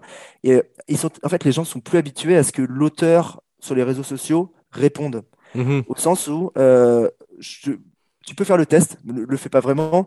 Tu prends ton athlète favori qui a, euh, je sais pas, euh, 30, 40 000, 50 000, 100 000 personnes qui suivent sur les réseaux, euh, va lui mettre un truc un peu piquant, une insulte sur une de ses photos, il te répondra pas.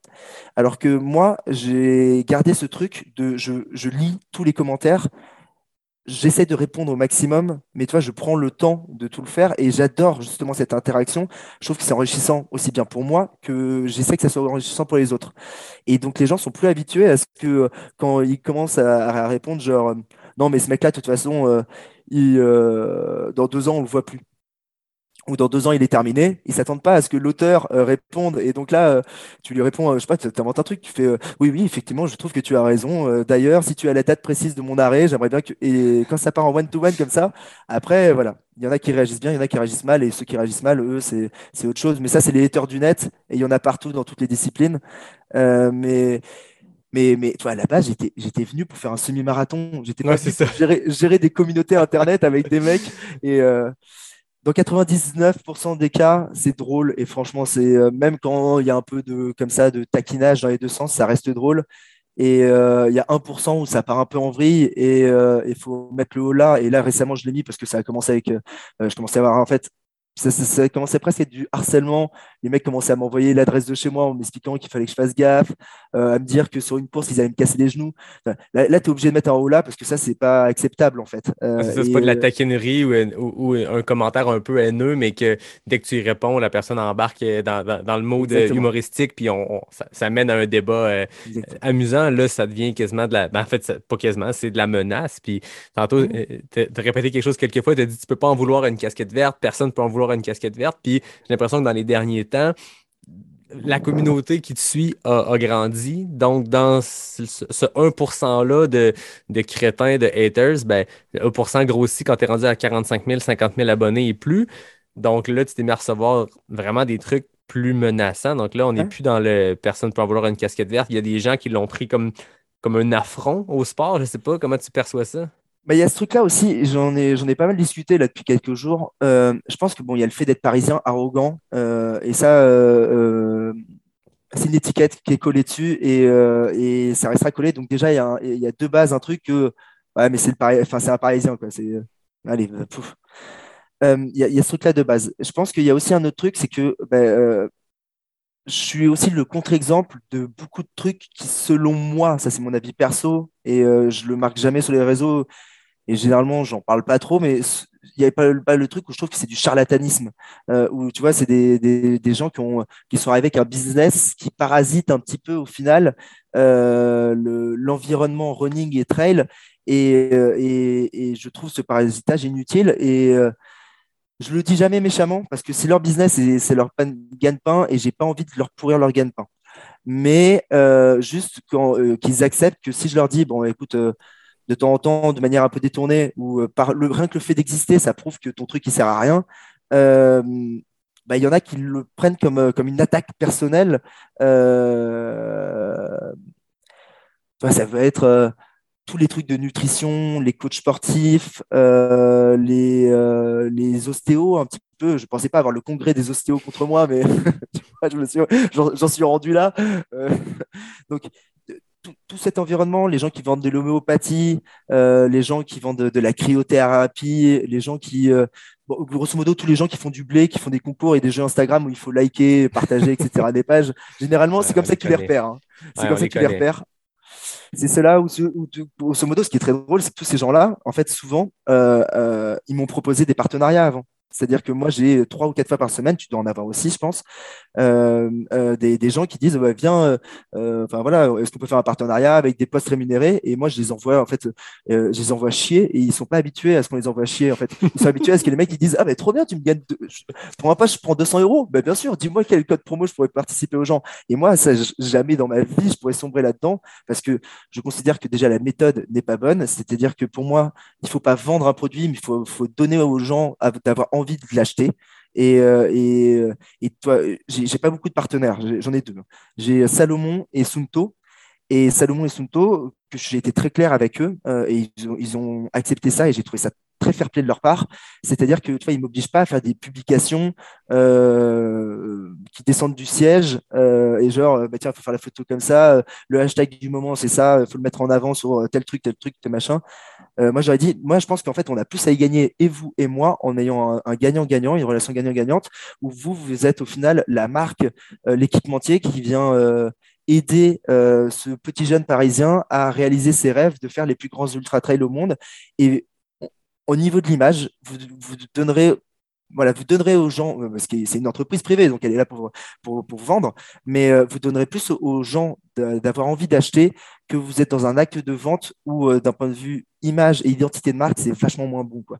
Et ça, donc, euh, j'ai beaucoup ce truc-là sur les réseaux sociaux où où euh, où il y, a, y a énormément de marques qui sont pas habituées à ce que je leur dise non mais non mais ça me fait chier de faire du commercial pour du commercial et ils le prennent ils le prennent assez mal quoi souvent et ils le prennent pour de l'arrogance ou quoi mais en fait c'est juste je vais pas dire que c'est pas, c'est pas un parti politique c'est pas une je suis pas là genre allez anticapitalisme let's go on va démonter des banques péter des trucs qui c'est qui vient péter des distributeurs de billets avec moi. Non non.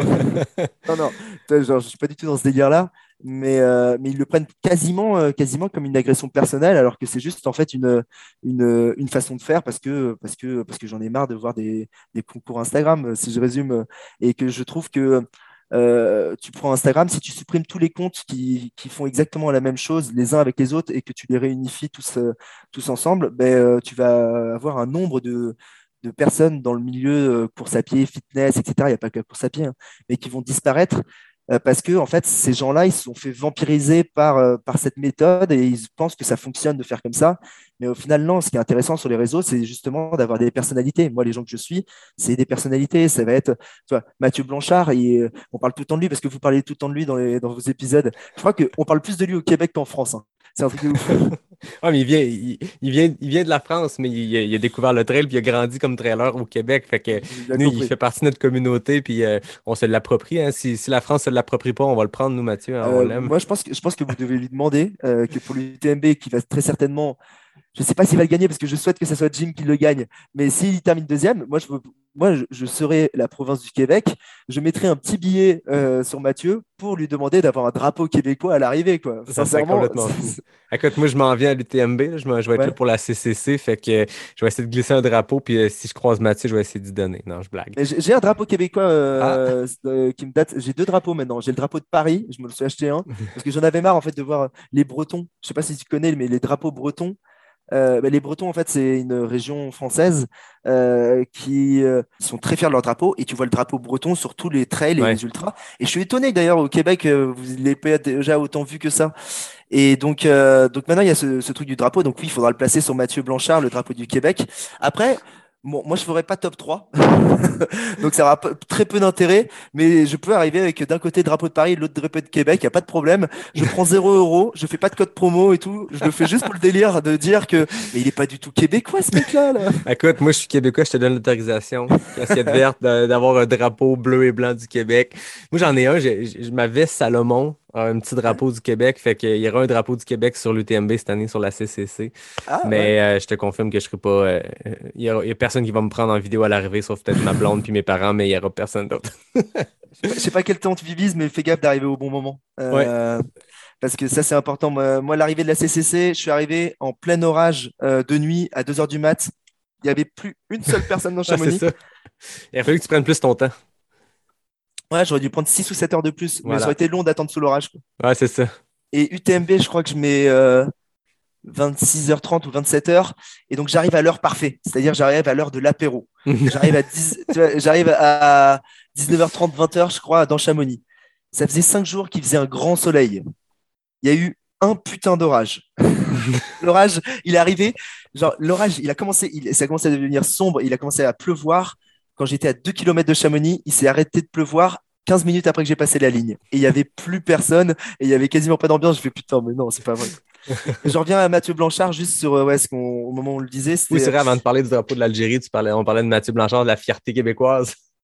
fierté québécoise et non et en fait sur sa manière lui de de, de communiquer euh, où toi bah, lui, il a une énorme communauté en plus il a fait Colanta donc il n'est pas connu que de la communauté Ouais. trail il est connu d'une communauté qui est beaucoup plus vaste et, euh, et je trouve que lui la façon dont il communique c'est euh, ça, ça fait athlète pro mais ça fait quand même proximité avec les Ouais. gens il arrive à placer les marques sans que ça soit non plus trop trop trop trop voyant euh, lui, il a envie de ça, donc euh, il a besoin quand même de, de, de, de, de donner assez de place à ses partenaires.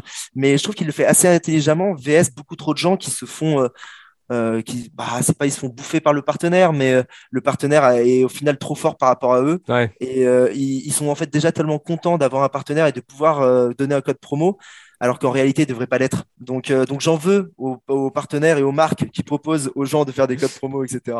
Ouais, Mais vas-y, même tu peux, tu peux enchaîner avec tes questions euh, spéciales. euh, Non, non, non. En fait, moi, je trouve ça intéressant parce que, tu sais, je travaille là-dedans, je travaille en communication, mais Ok. tu sais, le marketing d'influence, je pense qu'on est au, au tout début de ça. Puis je trouve que le, le terme influenceur est devenu super péjoratif, mais au final, c'est de la création de contenu. Ce que Mathieu Blanchard fait, c'est pas du marketing d'influence, c'est de la création de contenu.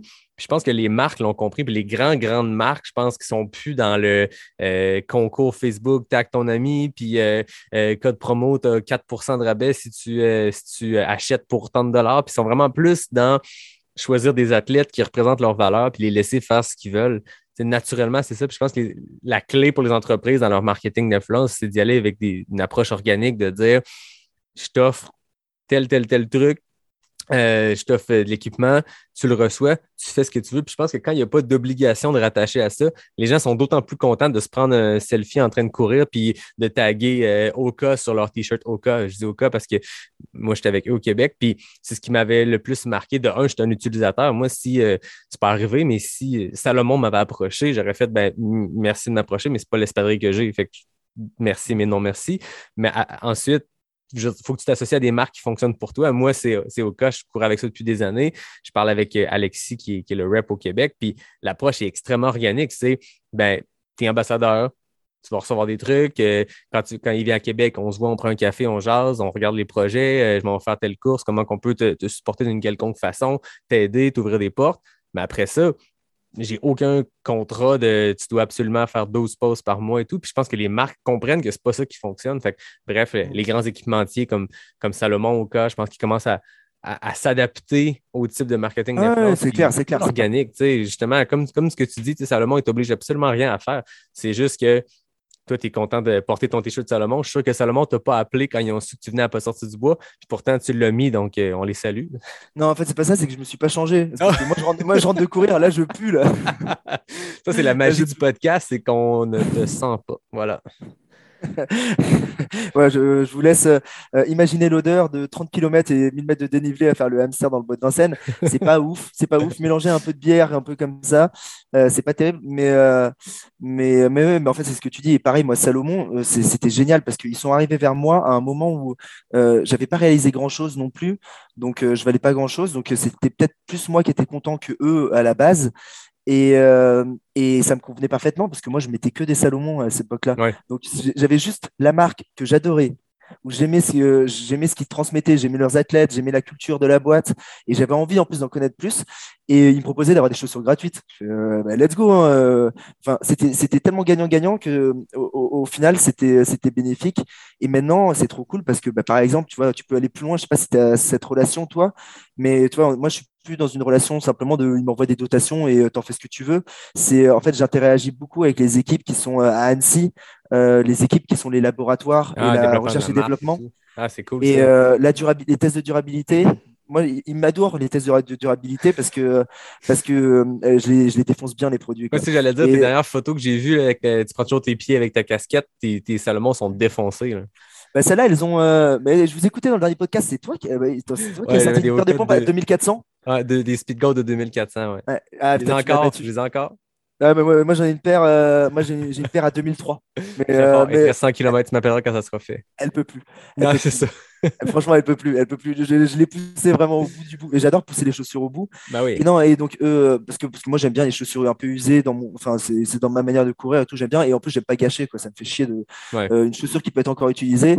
euh, je préfère dire à Salomon, m'envoyez pas la prochaine tout de suite. je l'utilise encore. Ouais. Mais là, on est rentré dans un autre délire où eux, ils, vois, ils ont besoin de tester. ils testent une nouvelle matière, une nouvelle gomme, où il y a une sortie d'usine pour une chaussure qui va sortir dans un an, deux ans. Il y a un prototype sur lequel ils veulent bosser. Ils, ils ont besoin qu'il y ait quelqu'un qui fume la basket euh, et euh, ils ont besoin qu'on on lui mette 600 km. L'avantage, c'est que moi, il me l'envoie. Euh, je- 600 km, ça va me prendre euh, trois semaines max et je leur envoie. Donc, ils ont un retour assez rapide, tu vois. Et donc, ça leur va bien et donc, on, travaille un peu là-dessus. Et, je commence à faire des retours aussi produits. de, tu j'ai eu un souci avec un sac Salomon et, et tu vois, été étonné. Je me suis dit, bon, bah, qu'est-ce que tu fais? C'est ton sponsor. Est-ce que euh, tu en parles du fait que ton sac, il a craqué pendant. J'étais en ultra en Croatie, mon, mon sac, il a craqué. Quoi. Donc, euh, grosse galère. euh, Enfin. en tant que coureur, c'est vraiment pas agréable ce qui m'est arrivé. Ah. Et je me suis dit, est-ce que tu en parles ou est-ce que tu n'en parles pas? Est-ce que tu protèges ton, ton équipementier en n'en parlant pas de ce problématique qu'il y a eu Ou est-ce que tu en parles? Et je me suis dit, non, non, en fait, justement, il faut en parler. Et, euh, et, euh, et en en parlant, euh, bah, tu vas aussi dire ce que tu fais après. C'est-à-dire ce que je fais après, c'est bah, le, le- truc qu'il y a eu, c'est que Salomon, euh, on s'est fait deux calls, deux réunions avec, bah, j'avais pareil les, les mecs en visio où euh, je leur expliquais qu'est-ce qui m'est arrivé. Et donc là, ils me posaient des questions vachement plus précises, des questions toi, de, de design, de textile, de méthode d'utilisation, de méthode de lavage. Donc on rentrait plus dans le détail. Oui, ils essayaient de comprendre bah, où était le, pro- le problème du produit? Est-ce que c'était moi? Est-ce que c'était ma pratique? Est-ce que c'était le produit qui était défectueux? Et après, tu vois, je- typiquement, le sac, je l'aurais renvoyé pour analyse chez eux. Ouais. Et ça va permettre, euh, on est, euh, ils vont me renvoyer des prototypes euh, pour voir si on peut améliorer un système d'accroche sur le sac. Et peut-être qu'on va réussir à améliorer un, un sac de ce fait-là. Et donc, il y a de la co-construction qui, qui, est, qui est vachement intéressante. Et bon, je dis que c'est avec Salomon, mais je suppose que la majorité des marques bossent aussi comme ça avec, euh, avec euh, leur- leurs ambassadeurs ou leurs é- athlètes élites. Et, euh, et ça, c'est une partie qui est. euh, on peut pas tout montrer parce qu'effectivement, il y a, parfois aussi, ils m'envoient des chaussures, ils me disent bon, là, j'ai une paire de pompes, je sais que j'ai pas le droit d'en parler. Euh, et, et, euh, tu vois, et, ça, voilà, il y a le contrat moral de euh, voilà, ça doit pas sortir, ça sortira pas, et je vais les tester, je vais leur faire leur retour. Mais il y a plein de trucs dont on peut parler et qui sont super intéressants. Moi, ce que j'ai préféré dans toute ma relation avec Salomon, en dehors des gens que j'ai rencontrés, c'est la visite du, siège, le labo, où tu as le mec qui sort de nulle part avec euh, les couturiers et les couturières à côté. Et euh, il te montre que, euh, il t'explique, bah, un jour, il y a Kylian qui est arrivé, il avait un t-shirt et tout, il a dit, j'aimerais bien qu'on fasse un, une sorte de sac là comme ça, machin, bidule, et il t'explique comment, de l'idée de Kylian qui est rentré dans le labo, ils l'ont créé. Et maintenant, ce que j'ai découvert, c'est que ben, je peux, moi, dire, euh, ouais, euh, mon sac, j'aimerais bien que vous me rajoutiez euh, une petite couture ou une poche à cet endroit-là. Et j'ai une couturière qui va, qui va essayer de faire le truc. Et si ça marche sur moi avec le retour, peut-être que ça va pouvoir s'industrialiser. Et j'ai trouvé ça trop bien. En fait, c'est parce que voilà, on a tellement l'impression en achetant le truc dans les magasins ou sur Internet que, que s'il n'y a personne qui le fabrique, que ça se fabrique peut-être tout seul, ça s'imprime en 3D, je sais pas, et ça arrive par le Saint-Esprit euh, euh, dans ma battelette par Amazon. Mais en fait, trop pas, quoi. C'est vraiment, il y, a des- il y a des gens qui le conçoivent. Et cette, ce, truc-là, il est. Ça a été un peu marketé par les marques, ils l'ont un petit peu montré, mais vu que c'est par les marques, on a l'impression que c'est de la surcommunication, alors que euh, si c'est par des gens vrais, donc euh, moi, toi, euh, X, euh, ça, je, trouve que ça a plus d'intérêt. Donc, donc je fais pas encore des vlogs, je fais pas encore des trucs comme ça, mais, mais j'adorerais pouvoir prendre une petite caméra et passer genre une semaine dans l'atelier avec eux et, faire un reportage sur la semaine passée avec les mecs qui bossent sur la, chaussure de ski très précise ou sur, ou sur le sac ou sur le problème du t-shirt. Là, on a vraiment un problème avec les aisselles de t-shirt en ce moment. Il faut qu'on règle ce problème. Des réunions de 8 heures et, et je trouve que ce côté du, du, je suis pas très matos, je suis pas très textile, je suis pas très bon là-dedans, mais je trouve que ce côté-là euh, qui ramène ça presque à de l'artisanat euh, et qui derrière est industrialisé fois 1000, euh, c'est super intéressant quand on est encore au tout début à, ben, on a un problème, le design, le textile, la R&D doit trouver une solution à ce problème. Et, et bah, parfois, ça échoue et on ne trouve pas la solution et on continue à produire mal. Mais parfois, on trouve la solution et ça fait évoluer les produits dans le bon sens. Non, exact. Je veux dire, ton équipe d'ambassadeurs, tes athlètes, tes clients, c'est ceux qui testent le produit, que c'est eux qui, qui, qui, qui poussent à leur plus euh, à leur limite. Sais, Je veux dire, euh, ta, veste, quand elle a fait 1000 km, 5000 km, peu importe, ben, c'est toi qui, qui après euh, autant de temps, sait qu'est-ce qui marche, qu'est-ce qui marche pas avec elle, puis ils font bien d'écouter leurs athlètes. Ah, c'est clair. J'ai vu que récemment, tu as été quand même blessé pas mal, puis tu as traîné des blessures sur tes courses, puis tu en as parlé ouvertement avec transparence. Ça, je trouve ça cool d'arriver et d'être capable de ne pas juste montrer le beau. Là. Je veux dire, des fois, les médias sociaux, on, on a l'impression que les gens vont que nous parler du beau. Puis en ce moment, je trouve que, en tout cas, peut-être que c'est moi dans la communauté trail, mais je vois des gens parler ouvertement de leurs blessures puis qu'est-ce qu'ils ont fait parce que ça fait partie du sport. Euh, la course, je pense que c'est un sport où il y a beaucoup, beaucoup de blessures. Toi, tu en as parlé, mais tu as continué à courir dessus, puis je pense que tu, tu, l'as dit, puis ça, ça a provoqué des foudres chez des gens, mais toi qui, qui, revendiques le plaisir dans le sport, est-ce que c'était pas contradictoire de, de justement endurer toute cette douleur-là, puis de partir sur ton 100 miles en, Hub à UTMB, où tu as ouvertement dit que tu étais blessé, mais tu l'as enduré, puis tu as couru dessus, puis tu as enduré cette douleur-là? C'est pas un peu contradictoire avec euh, ta notion de prendre du plaisir? Ah, pas du tout, pas du tout. En fait, c'est pas du tout. Pour une petite raison. Pour une petite raison. En fait, c'est parce que euh, euh, bon, il y a un truc de départ. C'est déjà, je considère qu'un ultra trailer, genre un, un mec qui fait vraiment de l'ultra ou qui dit que sa spécialité c'est l'ultra, s'il dit qu'il n'est pas blessé ou qu'il est jamais blessé, c'est pas un ultra trailer, c'est juste un menteur en fait. Je, pars, je pars- je pars de, je pars de ce concept-là. Ah oui, je comprends. Donc, euh, bon, il y a déjà ça, c'est que en fait, on- avec ce qu'on fait, on a, tout, on, a, on a tout le temps des petits trucs qui queen. Enfin, c'est très rare. euh, Enfin, moi, quand un mec me dit, euh, mes potes euh, avant un ultra, ils me disent, ouais, bah écoute, là, je me sens dans la forme de ma vie, ça va. Je sais que en vrai, il est un petit peu, ça queen quand même un petit peu à deux trois endroits, mais globalement, ça va mieux que d'habitude, on va dire, mieux que quand ça va mal. Et donc souvent, ça va mal.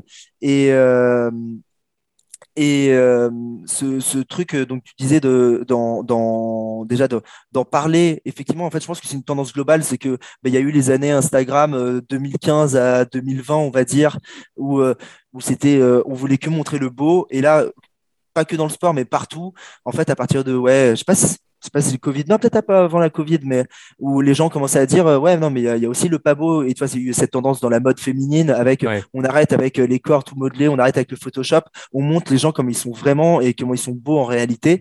Donc ça, je pense que c'est une tendance de fond. Mais sur le fait de, euh, de donc de moi de, de c'est marrant de dire prenez le plaisir, putain. Euh, je, je vais dire, euh, je vais marquer une, ligne sur mon sur mon curriculum vitae, vitae là. Je vais mettre, euh, moi, moi je, je suis un preneur de plaisir. ça, ça va être dans mes loisirs tout en bas. le Ouais, mec, c'est il va ça. pas comprendre. Euh, non, ouais, vois, j'ai une pratique plaisir, mais, mais au- aussi ce que moi je prends mon plaisir en souffrant, en fait. Il y a, il y a clairement de ça. Il y a clairement de ça. C'est, je, je, je prends vraiment un énorme kiff à sentir que j'ai mal. Euh, j'en ai déjà parlé avec plein de monde. Ça a presque une tendance sadomaso. Euh, c'est clair. Euh, je, pense que c'est assez clair là-dessus. Je, je, mets complètement à côté le sujet de c'est une drogue, une dépendance, parce que c'est autre chose pour moi, c'est vraiment pas le même sujet. Mais en fait, moi, j'ai un truc que j'adore quand je cours et quand je pars faire des ultras, et je pense que c'est d'ailleurs pour ça que je continue à en faire. Et je pense que si je cours deux, trois heures, si je cours 30 bandes par jour depuis trois ans, euh, c'est pas pour le plaisir d'avoir des likes sur Instagram. Euh, c'est parce que c'est parce que j'aime ça. Mais si ça me fait mal et que je continue à aimer ça, en fait, c'est parce que j'aime souffrir. Et si j'aime souffrir, c'est parce que je considère que quand tu souffres, c'est déjà que tu te sens vivant. Et euh, en fait, au quotidien, je trouve que toi, on te sent de moins en moins vivant. On est de plus en plus dans un monde de, de confort, de, euh, de sécurité absolue. Euh, moi, ma vie, si j'avais pas le trail et l'ultra, ça serait métro, boulot, dodo, avec peinte avec des potes en terrasse. Mais je sortirais pas trop de ma zone de confort. Je découvrirais Mhm. pas le monde extérieur. Je me mettrais pas en danger. Donc, j'aurais pas l'impression d'apprendre des choses. Alors que je- j'ai plus appris dans l'ultra trail que en école de commerce. Ça, ça va faire mal. Euh, J'espère que mon école de commerce n'écoutera jamais ça, parce que ça m'a coûté très cher. Ni mes parents, je veux pas, parce que désolé, mais désolé, désolé, papa, désolé, maman.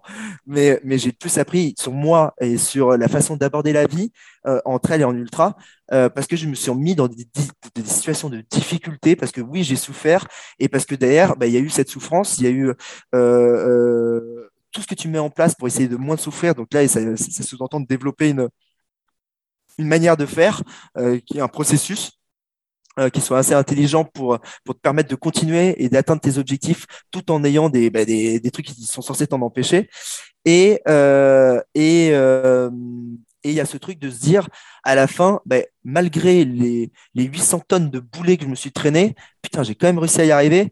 Donc, euh, c'était pas si simple et ça n'a de la valeur que si c'était pas si simple. C'est quoi? C'est à vaincre sans péril, on triomphe sans gloire.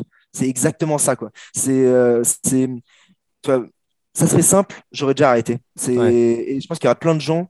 Si c'était simple, ils auraient déjà arrêté. Moi, je connais des gens. Je connais un mec. Il a pas terminé une seule des courses. Il abandonne à chaque fois. Et, euh, et tu vois, et, et les gens de l'extérieur lui disent mais pourquoi tu continues? Mais il me dit mais enfin genre mon but il- peut-être qu'un jour j'y arriverai, ça sera trop bien. Mais pour l'instant c'est trop dur pour moi. Mais je veux quand même affronter ça. Et parfois il termine des courses.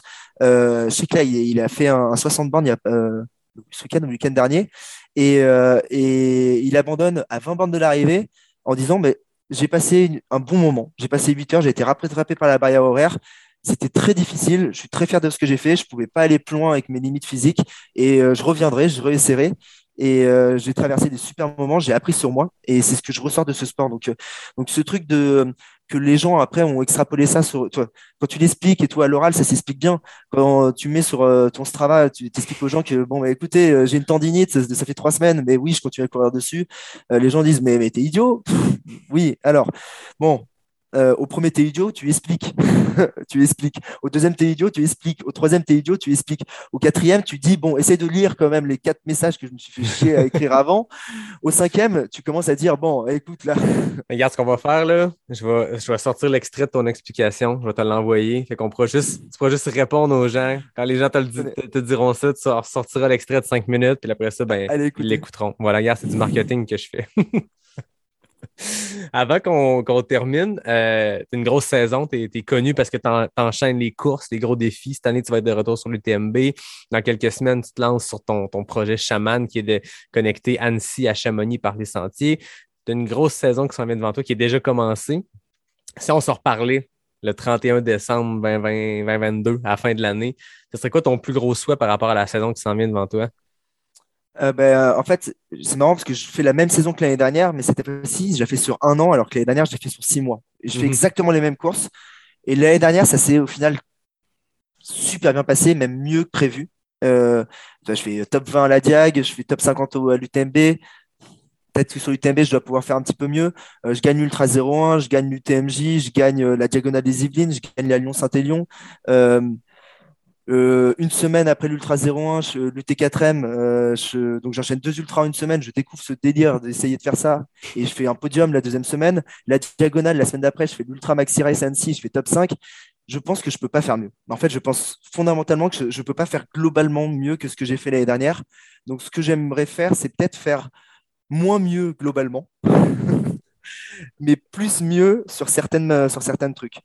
Euh, plus mieux, j'ai quoi? J'ai la diagonale qui me tient à cœur et j'aimerais approcher du top 10.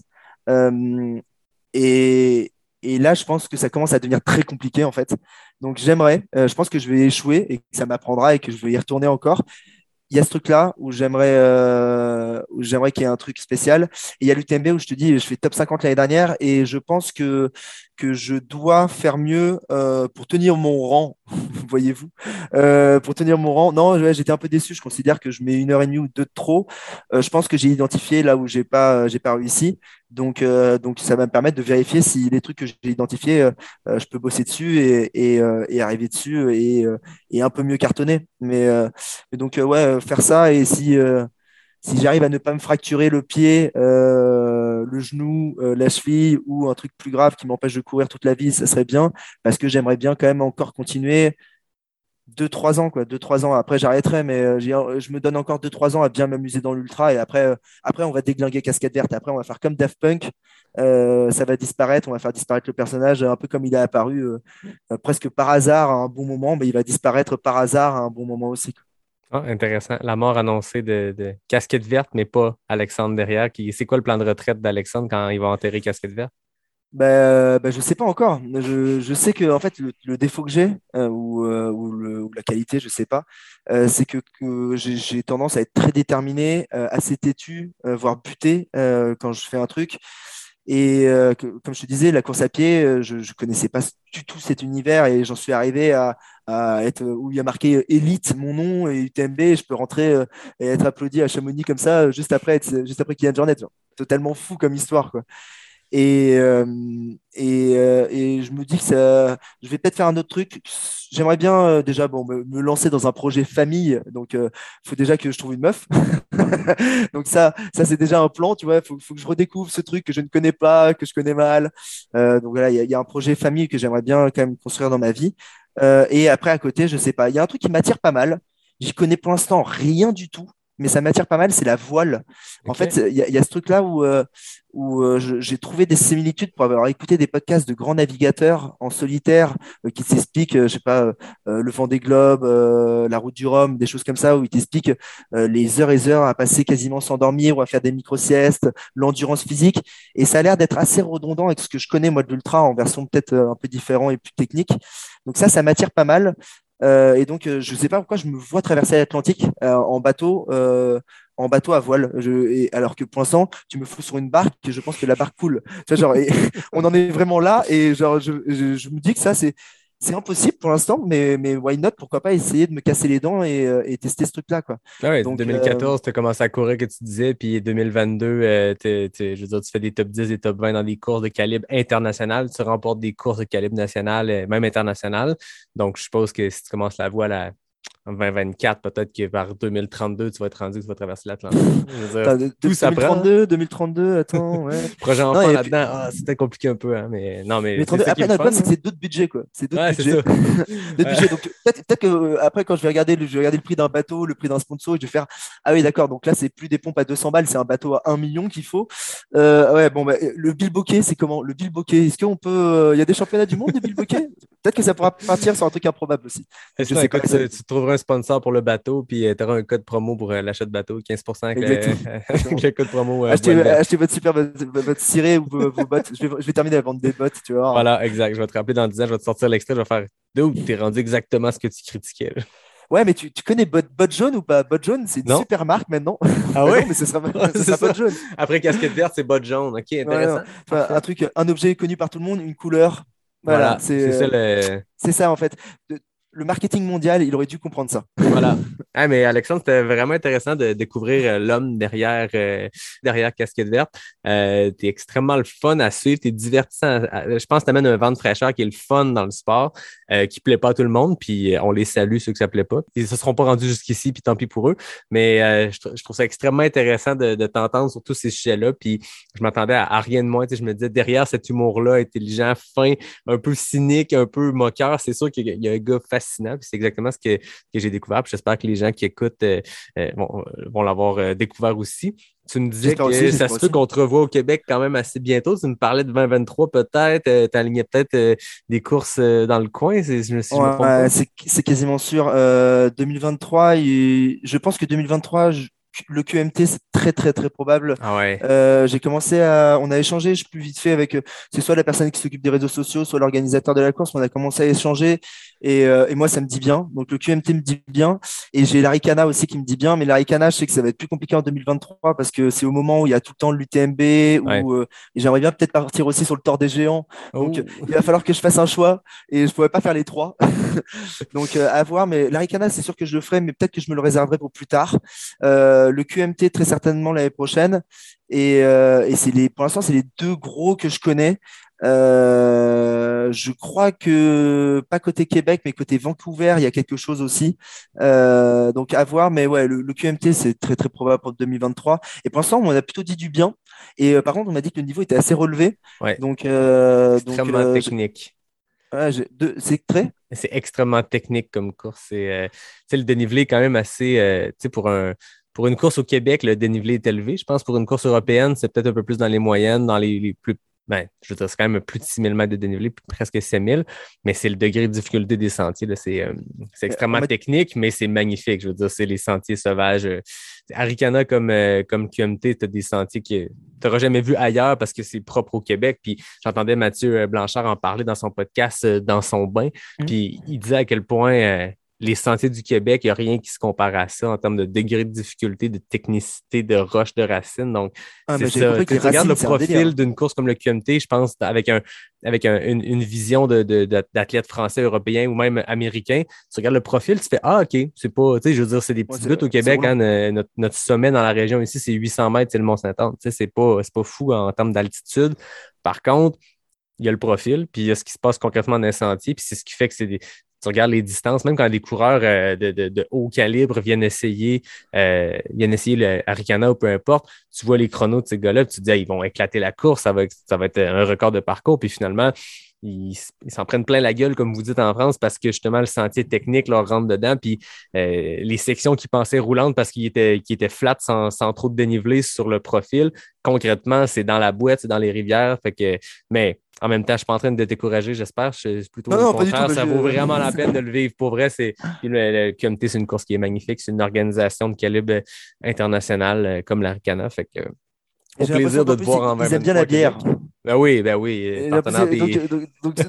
Donc, moi, moi, je me sens rassuré quand je quand j'entends parler de ça à chaque fois. Donc je dis, ok. Donc si si si vraiment dans, dans les premiers messages que de, de, de communication que je vois passer, c'est course très branchée nature.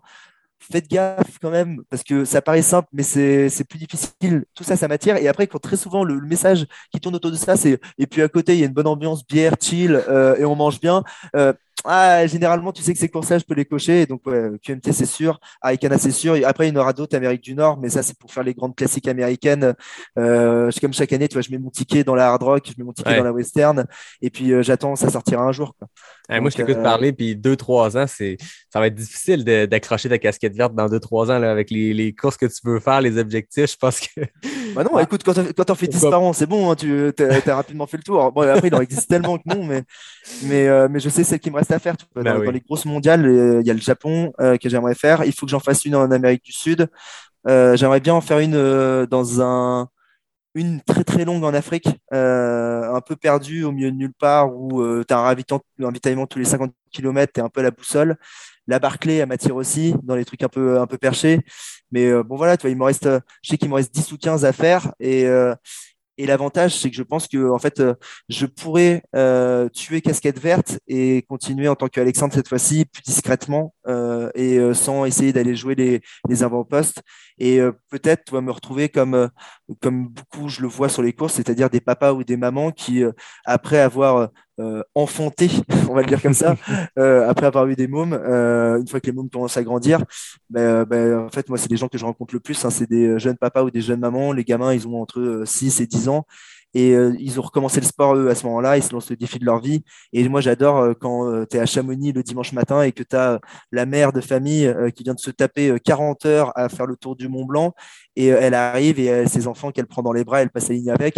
Et ça, en fait, voilà, d'une certaine manière, je me le souhaite.